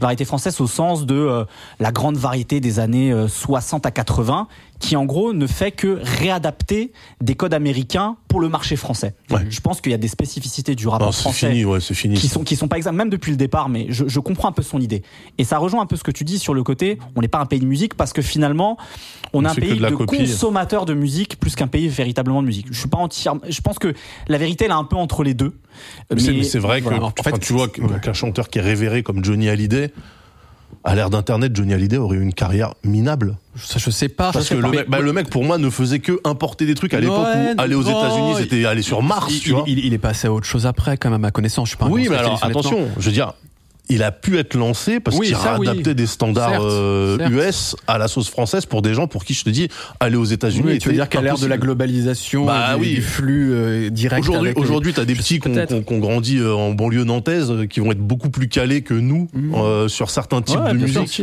alors qu'ils ont jamais voyagé. Mais, tu vois, je crois que ça le est. nerf de la guerre, surtout, ce que j'essaie d'évoquer, c'est le fait que dans le quotidien, dans euh, le rôle que peut avoir comme lien social la musique, etc., c'est pas un truc essentiel en France. C'est pas un truc essentiel Je- par rapport à plein de pays. Je suis, je suis, je suis plus partagé que ça. Ouais. Je pense qu'on a un problème d'éducation musicale en France, ça c'est certain. Je- j'ai- Ouais. Moi, j'ai- vécu, euh, encore une fois, je vais faire un, un- un pas de côté juste pour, pour raconter une, une- une expérience différente, mais de toute façon, se, se, se confronter à d'autres pays et d'autres cultures, c'est toujours intéressant pour avoir une propre euh, réflexion sur, son, sur sa propre culture. J'ai j'ai vécu un an en Irlande, Mhm. Et là-bas, déjà dès, dès le- dès l'école, ils ont un rapport. euh, ça fonctionne aussi pour le sport, au sport et à la musique qui est complètement différent parce que euh, c'est déjà au cœur de leur enseignement. Aujourd'hui, En France, euh, la, la musique, c'est tout. C'est la flûte au collège. Bon, voilà. C'est pas le cas chez eux. C'est-à-dire Ouais. que chez eux, euh, il y a déjà une sensibilisation plus grande euh, à d'autres instruments de musique. Euh, Il y a des, il y a même des groupes. Oui, mais d'où ça provient ça? Pourquoi c'est au cœur de l'enseignement? C'est parce que qu'il c'est y a leur tradition. ancré culturellement. Je suis d'accord. Ce, que, ce qui fait défaut, à mon avis, à la France. Ouais, ouais, tout à fait. Mais je suis d'accord avec Ce que toi. tu peux peut-être avoir dans certaines régions de la France, genre peut-être en possible. Bretagne, ils sont un peu plus attachés à ça. C'est possible, j'en sais rien. Mais, mais, mais par exemple, je pense que quand on parle de musique, tu sais, qui fait du lien social, du quotidien, etc., les musiques folkloriques, entre guillemets, avaient ce rôle, Mhm. et que à travers euh, bah, l'histoire de la France et l'unification, et comment on a cassé quand même aussi une partie des, des cultures locales, régionales, etc., on a perdu aussi un peu de Ouais, ça. bien, sûr, bien sûr. La centralisation. euh, Mais c'est mais quelque chose qui, euh, en fait, à un moment donné, je me disais, on y arrivera. Tu vois, à avoir ce, ce côté où la musique euh, transpire dans la vie des gens et où je te dis vraiment, enfin, c'est pas un cliché de dire ça. Tu te balades à LA. Où que tu ailles, t'as un mec avec une enceinte qui est en train de blaster des trucs, que ça soit de la soul des années 70 ou euh, du rap à la Wu-Tang ou des trucs plus actuels, partout, tout le temps, en fait, en permanence. En France, tu l'as pas ça. Tu l'as pas. C'est c'est un truc de fou à quel point en fait euh, la musique se consomme vraiment de manière personnelle, c'est-à-dire que en faire profiter quelqu'un dans la rue, c'est limite considéré comme une nuisance, Ouais, tu vois. On entend ah ils font chier, Ouais. les gens qui écoutent sur haut-parleur, ils nous emmerdent, machin, etc. Parce vois. parce qu'on on revient à ce qu'on ce qu'on dit souvent, c'est- un peu un lieu commun de le dire, mais effectivement, où euh, en France, ce qui est plus important, c'est euh, euh, l'interprète, ce qu'il dit dedans, le texte, parce qu'on est un pays littéraire, etc. Ça, ça par contre, c'est vrai que je le, je le. Tu vois, c'est en, en France, on a la fête de la musique, comme s'il fallait une journée en particulier pour partager la musique, alors qu'en Ouais. fait, la musique, c'est une fête, ça devrait être une fête Ça, tous les jours. tous les jours. Ouais, ouais, je suis complètement d'accord. Mais je me dis, on n'y arrivera jamais. Tu vois, là, je, suis Non, en mais paix parce que avec c'est le truc. culturel. dire, mais, bah, je- mais par contre, là, je suis d'accord avec toi, effectivement, Salman, je pense que c'est effectivement culturel et que c'est compliqué. Mais euh, co- comme le sport, vous voyez, en Irlande, par exemple, les, gam- les gamins, parce que je travaillais dans un collège-lycée, les gamins, ils faisaient tous chacun deux sports. En France, il y a des gamins qui font pas du tout de sport. C'est Ouais. juste parce qu'encore une fois, c'est culturel, quoi. Il y avait plein d'autres trucs qu'on voulait voir avec Raphaël. On va être pris par le temps parce que euh, t'as un train. Voilà, donc j'arrive, euh, voilà. On, on, on- bah, écoute, on te réinvitera. Je sais pas, on continuera. Non, mais c'est vrai qu'il y avait deux, il y avait deux. points que j'aurais aimé aborder, c'est l'aspect économique d'une part, et puis aussi autour des, des discours, et notamment pour rebondir sur, euh, t'as sorti un édito récemment, enfin Une un tribune, édito, une tribune Hmm. sur la BCDR où tu t'arrêtais un peu sur euh, les discours qui entourent le rap, que ce soit de la part des rappeurs, des fans, Mhm. euh, les discours parfois aussi tu critiques en disant euh, il faut qu'on réagisse. Il y a des trucs même qui sont graves parfois Mhm. qui se disent dans le rap. Et je trouvais intéressant d'en parler. Est-ce que peut-être quelques, quel- quel- quel- quelques phrases quand même? Est-ce que c'est on disait que parfois, à travers les esthétiques sonores, les scènes différentes, etc., il y avait des ponts et parfois pas du tout, Mhm. euh, voire de la confrontation, ou en tout cas ne pas accepter dans un premier temps du mépris, etc. Est-ce que c'est un peu la même chose sur euh, comment on aborde le rap, comment on le vit euh, Est-ce que c'est censé véhiculer Ce qu'on en dit Est-ce que disent les artistes? Après, il y a- c'est c'est toujours la, la question de euh, est-ce que le, le rap doit être euh, toujours lié à euh, à son histoire. sa, sa philosophie de départ et le, le, le sérail dans lequel il est né, c'est-à-dire euh, ce- ces populations paupérisées, des minorités afro-américaines, euh, au sens très large aussi, parce que c'est aussi les latino-américains, euh, notamment à New York, et qui portent un message justement de social et d'émancipation sociale, de lutte sociale, euh, même en fait d'une certaine manière d'acceptation de l'autre, puisque on se, voilà, je, vais- je vais pas faire Africa Bambata, mais euh, hip hop euh, c'est euh, euh, having fun, tu vois, Peace, love, unity. peace, love, peace, unity, and having fun, tu vois. Donc il y a une forme aussi de. Qui était une forme quand même du hip-hop, qui est, qui est pas l'unique forme Qui est du pas une hip-hop forme, mais-. C'était, c'était quand même la forme fondatrice. Mais c'était non, ce truc de- à moitié. Ah la, bah. la forme fondatrice, c'est faire la fête dans les blocs bloc party. Oui, c'est faire la Oui. fête, mais la faire la fête tous ensemble, qu'importe Oui. qui on est d'une certaine manière, tu vois. Et le, le, le, le, le hip-hop new-yorkais de- des, des années 70 et 80, c'est aussi le, le hip-hop qui commence à prendre sa place dans, dans, les, dans, les, dans les quartiers chics, tu vois, et dans lesquels on, on peut retrouver justement une forme peut-être de mixité sociale. C'est peut-être, je romantise un peu, un peu les choses, sans doute, je pense, mais j'ai un peu cette image-là. Euh, après, effectivement, le, le, le rap étant ce qu'il est, le rap, euh, euh, il reflète aussi la société. Et ça, c'est des, c'est des, c'est des débats vieux comme le rap. La place des femmes, la misogynie, euh, euh, quelle place on fait euh, pour les minorités sexuelles aussi. de- Et surtout, est-ce que ça fait débat au sein du rap, surtout, à ta, à ta connaissance? Bah, je pense que oui, ça fait débat. Ça a toujours fait débat finalement. Mais à la hauteur des enjeux? Non, ça, j'en suis pas certain. Euh, parce que ouais, il faut, je pense qu'il faut, il faut, il faut en parler de manière peut-être plus frontale. C'est ce que j'ai essayé de faire avec cet article en disant attention en fait, dire des propos qui peuvent être euh, discriminatoires euh, envers d'autres communautés.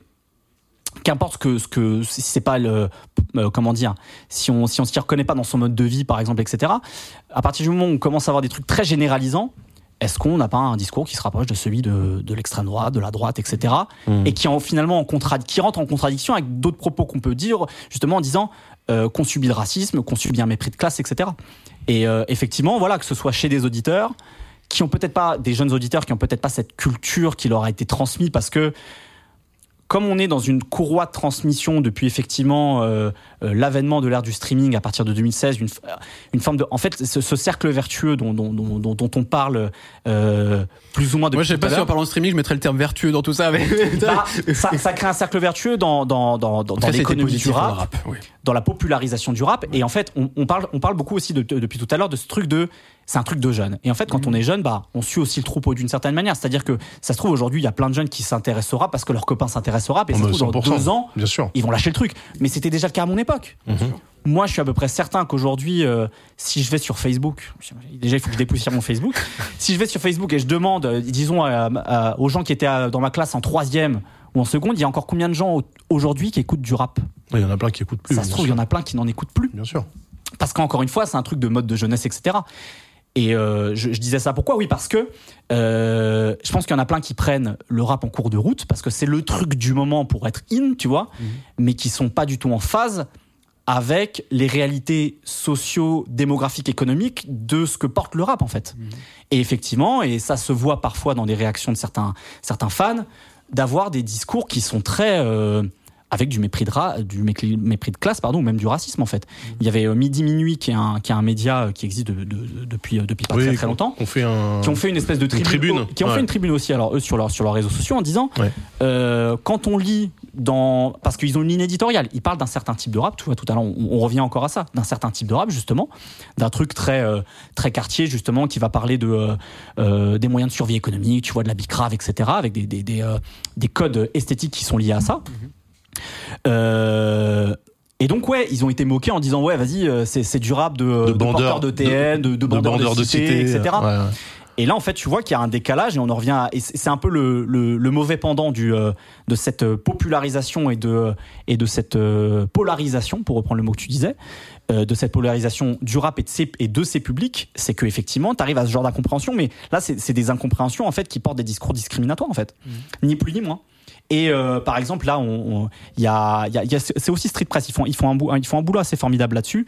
Qui font, euh, qui font, ils font beaucoup de veille sur, euh, sur tout ce qui existe en, en termes d'expression culturelle de l'extrême droite en France, et qui ont fait des articles sur des rappeurs d'extrême droite. Ouais. Il y en a notamment un qui est très populaire sur TikTok. Blanc et. Euh, c'est ça. Minesimka pour le coup, pour, ne pas le citer, ça m'embête de faire la pub pour, pour, ce, pour ce monsieur, euh, qui est très populaire sur TikTok. Je serais pas surpris que parmi tous les gens qui le, tous les jeunes qui le suivent sur TikTok, il y en a certains qui écoutent d'autres artistes de rap, tu vois, Et qui voit pas le problème. et qui voient pas le problème. Ouais. Alors que si, en fait, Ouais, tu vois, en fait, parce que très gros précisément, problème, ouais. le mec tire un discours d'extrême droite de euh, euh, sur les migrants, sur euh, sur les minorités sexuelles, sur plein de choses, tu vois, sur le, la, la- ça, la pla- c'est- la place des musulmans dans la société française, etc. C'est la, quoi. c'est la preuve aussi que on est arrivé à un niveau. Même les fachos se mettent à faire du rap, c'est Bah bien. ouais, mais en fait c'est ça. Ça veut dire que le rap est un et c'est la pop littéralement. C'est-à-dire Ouais, que maintenant tu tu peux avoir des gens qui sont pas du tout alignés politiquement qui se mettent à utiliser en fait, ce ça- moyen d'expression. Ça, ça, ça, ça, ça m'irait si en face, euh, c'est un peu, je le dis de manière trop schématique, mais si dans le rap on était armé aussi pour avoir un regard politique affûté, critique, Oui. etc. Et c'est ce qui manque. Oui, Ah, c'est bah quoi Tu vois? Effectivement, le, le, le, le rap grand public, c'est dépolitisé euh, de manière, j'ai envie de dire, c'est libéralisé. oui, aussi idéologique. C'est-à-dire que je pense qu'il y a toujours. euh, Il y a un fond, il y a un y a un fond fond, quand tu vois, même par exemple sur les violences policières, il y a souvent des choses qui reviennent sur les sur les violences policières, etc. Tu vois. Mais effectivement, cette, euh, tu vois, même encore dans les années 2000, au moment par exemple des euh, des émeutes. Euh, où on avait une, une forme de sarkozisation de la politique française parce que Sarko c'était devenu euh, au centre de tout, tu vois. Ouais. Euh, et son discours sur l'immigration, sur la sécurisation à fond de la société, le rap français. Peut-être aussi parce qu'on était dans la crise du disque que les rappeurs vendaient moins et que peut-être ils avaient cette Il fallait faire du buzz. je dirais pas qu'il fallait faire du buzz, mais il y avait peut-être moins sur leurs épaules ce truc de si j'aborde ces sujets-là, je vais, je vais Oui. vendre moins de disques. Enfin, tu Ouais. vois, je, Ouais. je, je schématise peut-être un peu les choses et c'est peut-être Mm. beaucoup plus complexe que ça, mais tu avais du coup cette liberté de dire mais en fait, euh, ces discours politiques euh, qui nous rejettent, on vous emmerde, on n'est pas d'accord avec ça. Ouais. Et ça fonctionnait autant chez un groupe comme Tandem que, évidemment, alors la rumeur euh, qui a Ah eu bah. euh, euh, 8 ans de procès avec le ministère de l'Intérieur, euh, chez des artistes comme Cazet, euh, mais même, tu vois, des, des gens qui étaient beaucoup plus intégrés au système économique comme Sniper. Sniper, ils ont eu des problèmes d'annulation de concerts en France Ouais. euh, à cause d'un morceau comme La France, à cause d'un morceau comme Jeteur de pierre, qui est un morceau plutôt nuancé en plus, tu vois, sur lequel ils essaient de comprendre les positions. C'est un morceau qui parle de- du conflit israélo-palestinien, euh, où ils essaient de. c'est casse-gueule ça. hein. bah, Il fort. y a plus- il y a plus de rappeurs qui, qui se diraient tiens on va faire un morceau sur le conflit israélo-palestinien. sûr. Tu vois, enfin c'est. Voilà, exactement.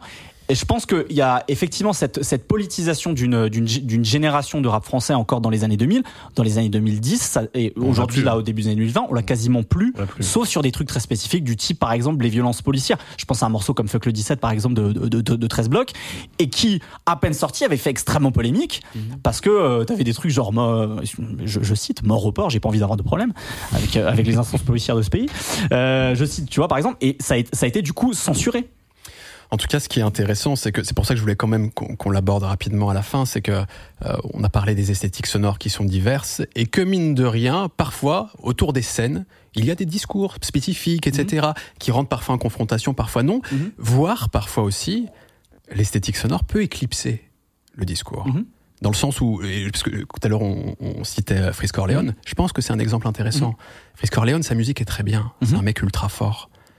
Euh, Mais il est moi, complètement moi- con. moi, aujourd'hui, je commence à avoir du mal à Ah, bien sûr, parler en bien de Frisk Orleans parce que au-delà même de Parce ce qu'il dit dans ses morceaux, machin, etc. les- les- les- le discours qu'il a publiquement sur les réseaux, etc., il commence à être vachement problématique.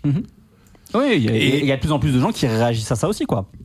Et comment et mais est-ce que c'est vraiment la norme dans le rap de l'interroger? J'ai pas l'impression non plus, tu vois. Mais non, mais ça. Tant alors, que sa là- musique elle claque, ça va. Rappelle-toi, rappelle-toi ce que ce que Florian euh, donc euh, disait, Florian Le qu'on a reçu ici, c'est que euh, les médias rap ne se permettent plus de critiquer le rap parce qu'il y a trop de risques. Déjà un, euh, il y, y a des conflits d'intérêts puisque les médias rap se mettent à produire du rap. Il y a le risque de se prendre une mandale par le rappeur qui est pas content et qui va te demander des comptes sur ta chronique. Et en fait, il y a un genre de. Alors, je, je, je serais plus nuancé que ça parce que moi, Ouais. ça m'est déjà arrivé de de- d'avoir des, des, des, des propos euh, où j'étais pas favorable à un, à un artiste, tu vois, Ouais. ou un- pas un artiste, mais un, un album, tu vois. non, mais cette tendance de plutôt voir le verre à moitié plein que Ouais, de parler non, du verre non, à non, moitié vide. Je, tu je vois. parle du fait de, de se prendre une mandale, tu vois, par exemple. Je pense que. T'as t'as déjà eu, des- t'as certainement eu des des menaces ou des. Ah oui, ça, ça m'est arrivé. Tu vois. Bien sûr. Alors que tu donnais juste ton avis sur un album. Bien sûr. Ce qui est quand même incroyable. Absolument. De Mais- dire, mais on je- arrive à. Après, après, je pense que si si, euh, si tu le fais dans de bonnes conditions et si et si t'es euh, Constructif. J'a- J'allais dire aussi si t'es soutenu, par exemple quand ça m'est déjà arrivé. Ouais. Euh, C'était compliqué parce que c'était arrivé dans une émission de la BCDR du son. Puis finalement, euh, la personne en question a fait remonter ça à un de mes autres employeurs. Enfin bref, c'était très très compliqué. Ouais. Mais euh, l'employeur en question a dit bah en fait euh, déjà c'est pas chez nous. En plus euh, oh, c'était pas moi qui avais tenu les propos, c'était dans l'émission dans laquelle j'étais. Bref, c'était très compliqué. Mais il a dit bah en fait euh, non. Et puis et en fait il a il a tenu son rôle de patron de médias, tu vois, en disant bah en fait non, ça fait partie du jeu. Euh, la critique ça fait partie du jeu. Il euh, il y, a, a- a personne qui a été insulté. Donc voilà. Après oui, mais je peux comprendre parfois qu'un artiste puisse être vexé. Il, il met il met il peut mettre sa vie, il peut mettre tu vois de, de lui dans son art. Ouais, mais enfin, Mais tu, normalement, tu t'attends, voilà, tu t'attends à ce qu'il y ait un peu de recul quand même, à se dire, je peux pas plaire à tout le monde. Surtout que c'est des gens qui, justement, jouent de cette image, jouent des clivages, jouent de ce truc-là, les gars savent très bien que ce sont des underdogs et par contre ça veut dire qu'à un moment donné ils acceptent pas la critique. Moi je trouve ça incroyable. Non, mais je suis d'accord. Tu vois, et par exemple, je le dis ici, effectivement, moi je suis d'accord avec toi, Salman. Frisk Corleone, j'aime bien le style. Moi aussi. euh, cette façon en fait d'utiliser toujours les mêmes mots pour faire ta rime, ça me rappelle un peu le 113 à l'ancienne, tu vois. Mais effectivement, je suis obligé d'admettre que sur certains discours, il est complètement con. Et, et en fait, moi, j'ai, euh, parce que c'est ce que j'applique de manière, et ça, ça c'est, c'est que moi. Je sais pas quelle est la meilleure forme à adopter. En tout cas, c'est ce que je fais. C'est je peux admettre d'écouter des trucs, de dire je trouve ça trop bien. Mais par contre, je vais préciser à chaque fois. Là, ça me pose Mais problème. oui, mais je pense que c'est Et- important de le et- dire. Voilà, et au moins qu'on en arrive juste à ça. Tu vois, pas qu'on commence à dire lui, il faut le mettre de côté, le machin. Mais au moins déjà qu'on ait un regard critique Mais en disant. en- Hmm, En fait, c'est le propre du, du j'ai presque envie de dire du débat démocratique, tu vois. Tu peux pas être si si intimement t'es pas d'accord avec ça, tu dois pouvoir le dire. Et, euh, C'est mal, mais c'est vrai que c'est mal perçu, puisque tu Ouais. vois la tribune de, de, de midi minuit, euh, t'as vu ce qu'ils se sont pris derrière. Ouais, bien sûr. Et même en dehors de ça, Alors c'est-à-dire que c'était que. pas non plus un truc incroyable qu'ils étaient en train de dire, tu vois. Donc euh, Et, au-delà de la critique et du journalisme, c'est le fait, par exemple, que presque tout le monde cherche à fitter avec Frisk Corleone et qui sort plein de... et que est-ce que est-ce que tu peux pas te dire aussi, bah quand tu fais un, un feat avec Frisk Corleone, c'est pas complètement anodin. Ouais. C'est ce que j'applique euh, dans cette émission. C'est il y a des gens où euh, parce qu'ils peuvent être un peu polémiques, parce qu'il y a eu des histoires personnelles, des trucs comme ça, je vais me dire bah, peut-être que je vais pas les recevoir. mais c'est ton Je dis- droit. Je dis, je dis pas que c'est un sale type, Bien je le sûr. connais pas assez, je connais pas les détails, etc. Mais je préfère prendre des précautions. J'aimerais bien entendre parfois un discours d'un Ouais, artiste ouais. qui dit, bah moi telle personne, je la trouve forte, mais il y a des trucs qui me gênent et donc je collaborerai pas avec elle. bah, Enfin, tu tu vois, l'entendras pas. Par contre, tu le verras qu'il collaborera pas avec. Ce que je vois, c'est que beaucoup collaborent avec. Oui, ouais, ouais, ouais, ouais, ouais. Mais après, c'est des artistes qui en plus se considèrent comme euh, à la marge du système et donc euh, si t'es si t'es contre moi quelque part, c'est que euh, tu me persécutes un peu. Ouais, t'as vu ouais. et du coup, ça rappelle quelque chose. Et d'ailleurs, je vais en parler dans un texte. Et après, il te fait un parallèle chelou avec euh, la Shoah. Et là, tu fais, putain. tu vois, c'est non mais. En fait, j'arrive à comprendre le, le cheminement de pensée, mais en fait, à un moment donné, il faut dire, ce truc-là particulièrement était totalement con. Mais je pense que les artistes sont aussi euh, divers. Donc, euh, peut avoir des fulgurances sur certains trucs, Mhm. et puis le morceau d'après, il te fait un truc qui est éclaté, mais ça fait partie aussi des, des, des- du, du, du truc, quoi. C'est-à-dire que tu peux avoir des artistes qui te font de la merde, et puis qui font des trucs bien, et puis des morceaux moins bien, et puis qui se permettent de donner un avis politisé où tu te rends compte que bah, il a pas trop compris ce que c'était que la politique et machin et, euh, puis ça vire complotiste etc est-ce qu'il faut euh, foutre le truc l'in- l'intégralité du truc à la poubelle? Je suis pas sûr non plus que ça Non, soit mais il faut pas rentrer dans une logique de censure souvent contre-productive euh, non plus. ouais on est d'accord Non, mais je veux simplement dire les choses, quoi. C'est Ouais, ce que ouais. j'ai essayé de, de, de, dire effectivement dans ma tribune. Bah oui, que, mais elle euh, faisait du bien cette tribune. Bah merci. Bon, on termine avec nos recommandations. allez Oh, tu sais que Raphaël, on s'était engagé lors du dernier épisode. moi je me rappelle euh, pas mais ok Si, si, je te jure que c'est vrai, j'ai réécouté, je t'assure que c'est vrai. On s'est engagé avec Daz à faire des recours en allemand. Et Sotoman. Ah, alors, je, suis- alors, je- je suis désolé, moi j'ai fait LV2 espagnol. donc, euh, je- moi aussi je- mais Allez-y, messieurs. Bah oui, mais commence à réfléchir à ton morceau. Parce que Ah, mais je sais, même je sais droit- déjà, C'est vrai Ouais, ouais. Bon, on commence avec nous, avec l'allemand, Daz allez c'est parti il faut évacuer le pas truc Vas-y, vas-y. Alors moi euh, j'ai un artiste qui s'appelle Elias Ok, un morceau qui s'appelle God is Great ok. C'est pas très Euh, allemand pour le bah moment. non, mais du coup, et tu vas voir, c'est ça remplit le cahier des charges dont on parlait. euh. Déjà, ils reprennent tous ce- le flutio de Maskoff avec des notes Ah ouais, il y a différentes. eu un moment, ça, Ah, come straight toasting Mec, mais oui, mais non. C'est pas exactement les mêmes notes. Oui, d'accord, mais c'est en anglais surtout. Non. Pas du tout. Il a des mots en anglais. Il a des mots Ah,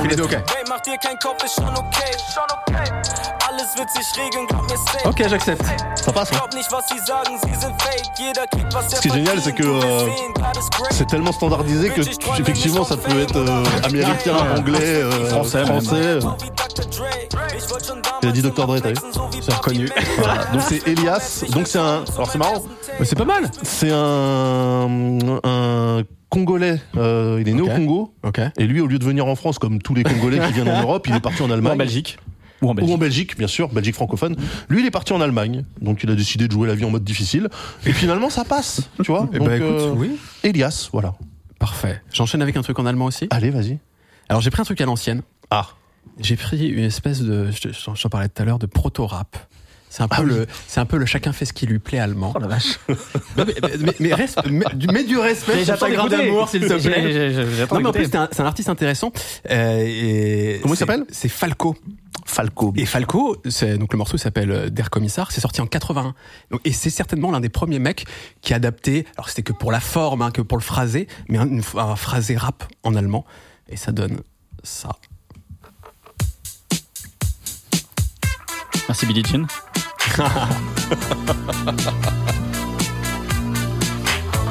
Tu rentres dans le club. C'est ça, c'est exactement ça. Ah, on est dedans là, on est dans le rap old school, euh, début des années 80. Ce qui est intéressant, mine de rien, non mais on peut se moquer. Non, non, mais là, Non, c'est- hyper intéressant Mais parce mine que de rien, c'est. 80, c'est quand même tôt. Je crois que euh, Rapture, c'est quoi? C'est 82 Rapture de Blondie? Euh, ouais, ça doit être ça, euh, ouais. à vérifier. Euh, tu vois, on est quand même à ce moment-là où c'est pas courant dans un truc un peu pop. Ça va devenir un tube, ce morceau, globalement. Le rap allemand existe déjà à cette époque-là, mais il rappe tous en anglais.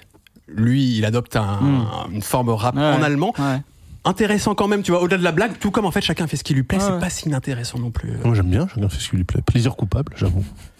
Tu as ton morceau J'ai mon morceau et du coup, en fait, je vais, tu sais, j'ai changé en cours de route parce qu'on parle beaucoup de rap français, on parle pas assez de rap francophone. Là, on parlait de la Belgique. Ouais. Il y a un groupe qui a été très important en Suisse qui s'appelait Double Pacte, Ouais. bien avec notamment un producteur qui s'appelle Yvan qui a fait des tubes dans le rap Ah, français. Yvan mais, les, mais les deux, les deux, les deux rappeurs Stress et, Nega étaient aussi très très bons. Et en fait, ils, parce qu'ils étaient en Suisse, justement, ils avaient aussi ce, ce- ce pont avec l'Allemagne. Ouais. Et sur leur dernier album qui s'appelle Rien à perdre, ils ont deux morceaux avec des Allemands, Ok. dont un morceau qui s'appelle Kidnapping. Alors, j'ai plus le nom des rappeurs allemands en tête, mais si tu tapes Double Pacte. T'as envie d'écouter ça Ça serait ouais, ta reco et bah, ce sera ma recommandation. Écoutez cet album Rien à perdre. C'est un très grand album de rap en français qui est sorti en 2002. Mélie et Camouflo. Voilà. Eh bah super. Kidnapping, double pacte. Pas con, comment Maintenant tout le monde lève les bras. Hey yo, comment Stuttgart, comment Vous allez voir, ça ça monte en vitesse. jusqu'à Lausanne. Hey yo, comment Comment Comment Comment J'en ai rien à foutre de crier, tout le monde lève les bras. Avec ma pompe à paintball, fait déjà blabla. Ma conscience me dit, Ça, c'est début dans le 2000, tas, non? Début mon 2002, repas, alors Ouais. le Ouais, ça- Fuck le hold up, c'est un kidnapping. On le fait non-stop tant que ce beat la swing. Je trouve que musique Stress, euh, me Stop, fait penser ça à Roca. le Ouais, c'est le c'est chante, un mec. vocal, On c'est le le côté un peu, ouais. Maintenant, Et là, juste après, il rappe en le allemand, justement.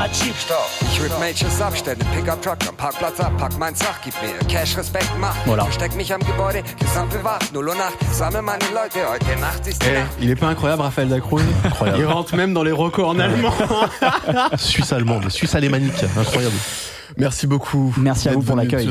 nous voir. On va te libérer pour que tu chopes ton train. Merci beaucoup. Merci à l'équipe aussi qui est derrière. euh, Bah, bien sûr, la bouclette. Merci à l'équipe de la bouclette. Bah, merci ouais. Daz aussi. Bah, c'est un en plaisir. plus, il est venu, il est blessé et il vient quand même. Ouais, Bravo. ouais, trois clavicules maintenant. On est là. On est là.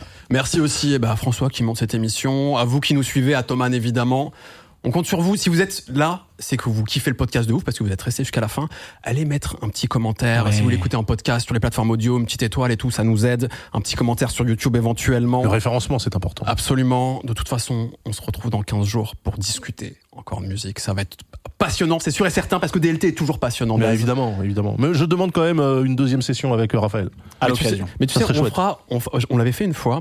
On avait eu plusieurs invités et à un moment pour euh, fêter un peu un épisode spécial de DLT, on avait fait revenir trois invités ensemble qui se connaissaient pas. Enfin, tu vois, et Ouais. les mettre ensemble. Peut-être qu'on fera, tu vois, Raphaël avec quelqu'un d'autre, etc. On mélangera avec, Avec Sofian. Pourquoi pas Avec Sofian, ce sera un grand plaisir. Ah, ce serait très chouette. À dans 15 jours, tout le monde. Ciao. Ciao. Allez, tout le monde.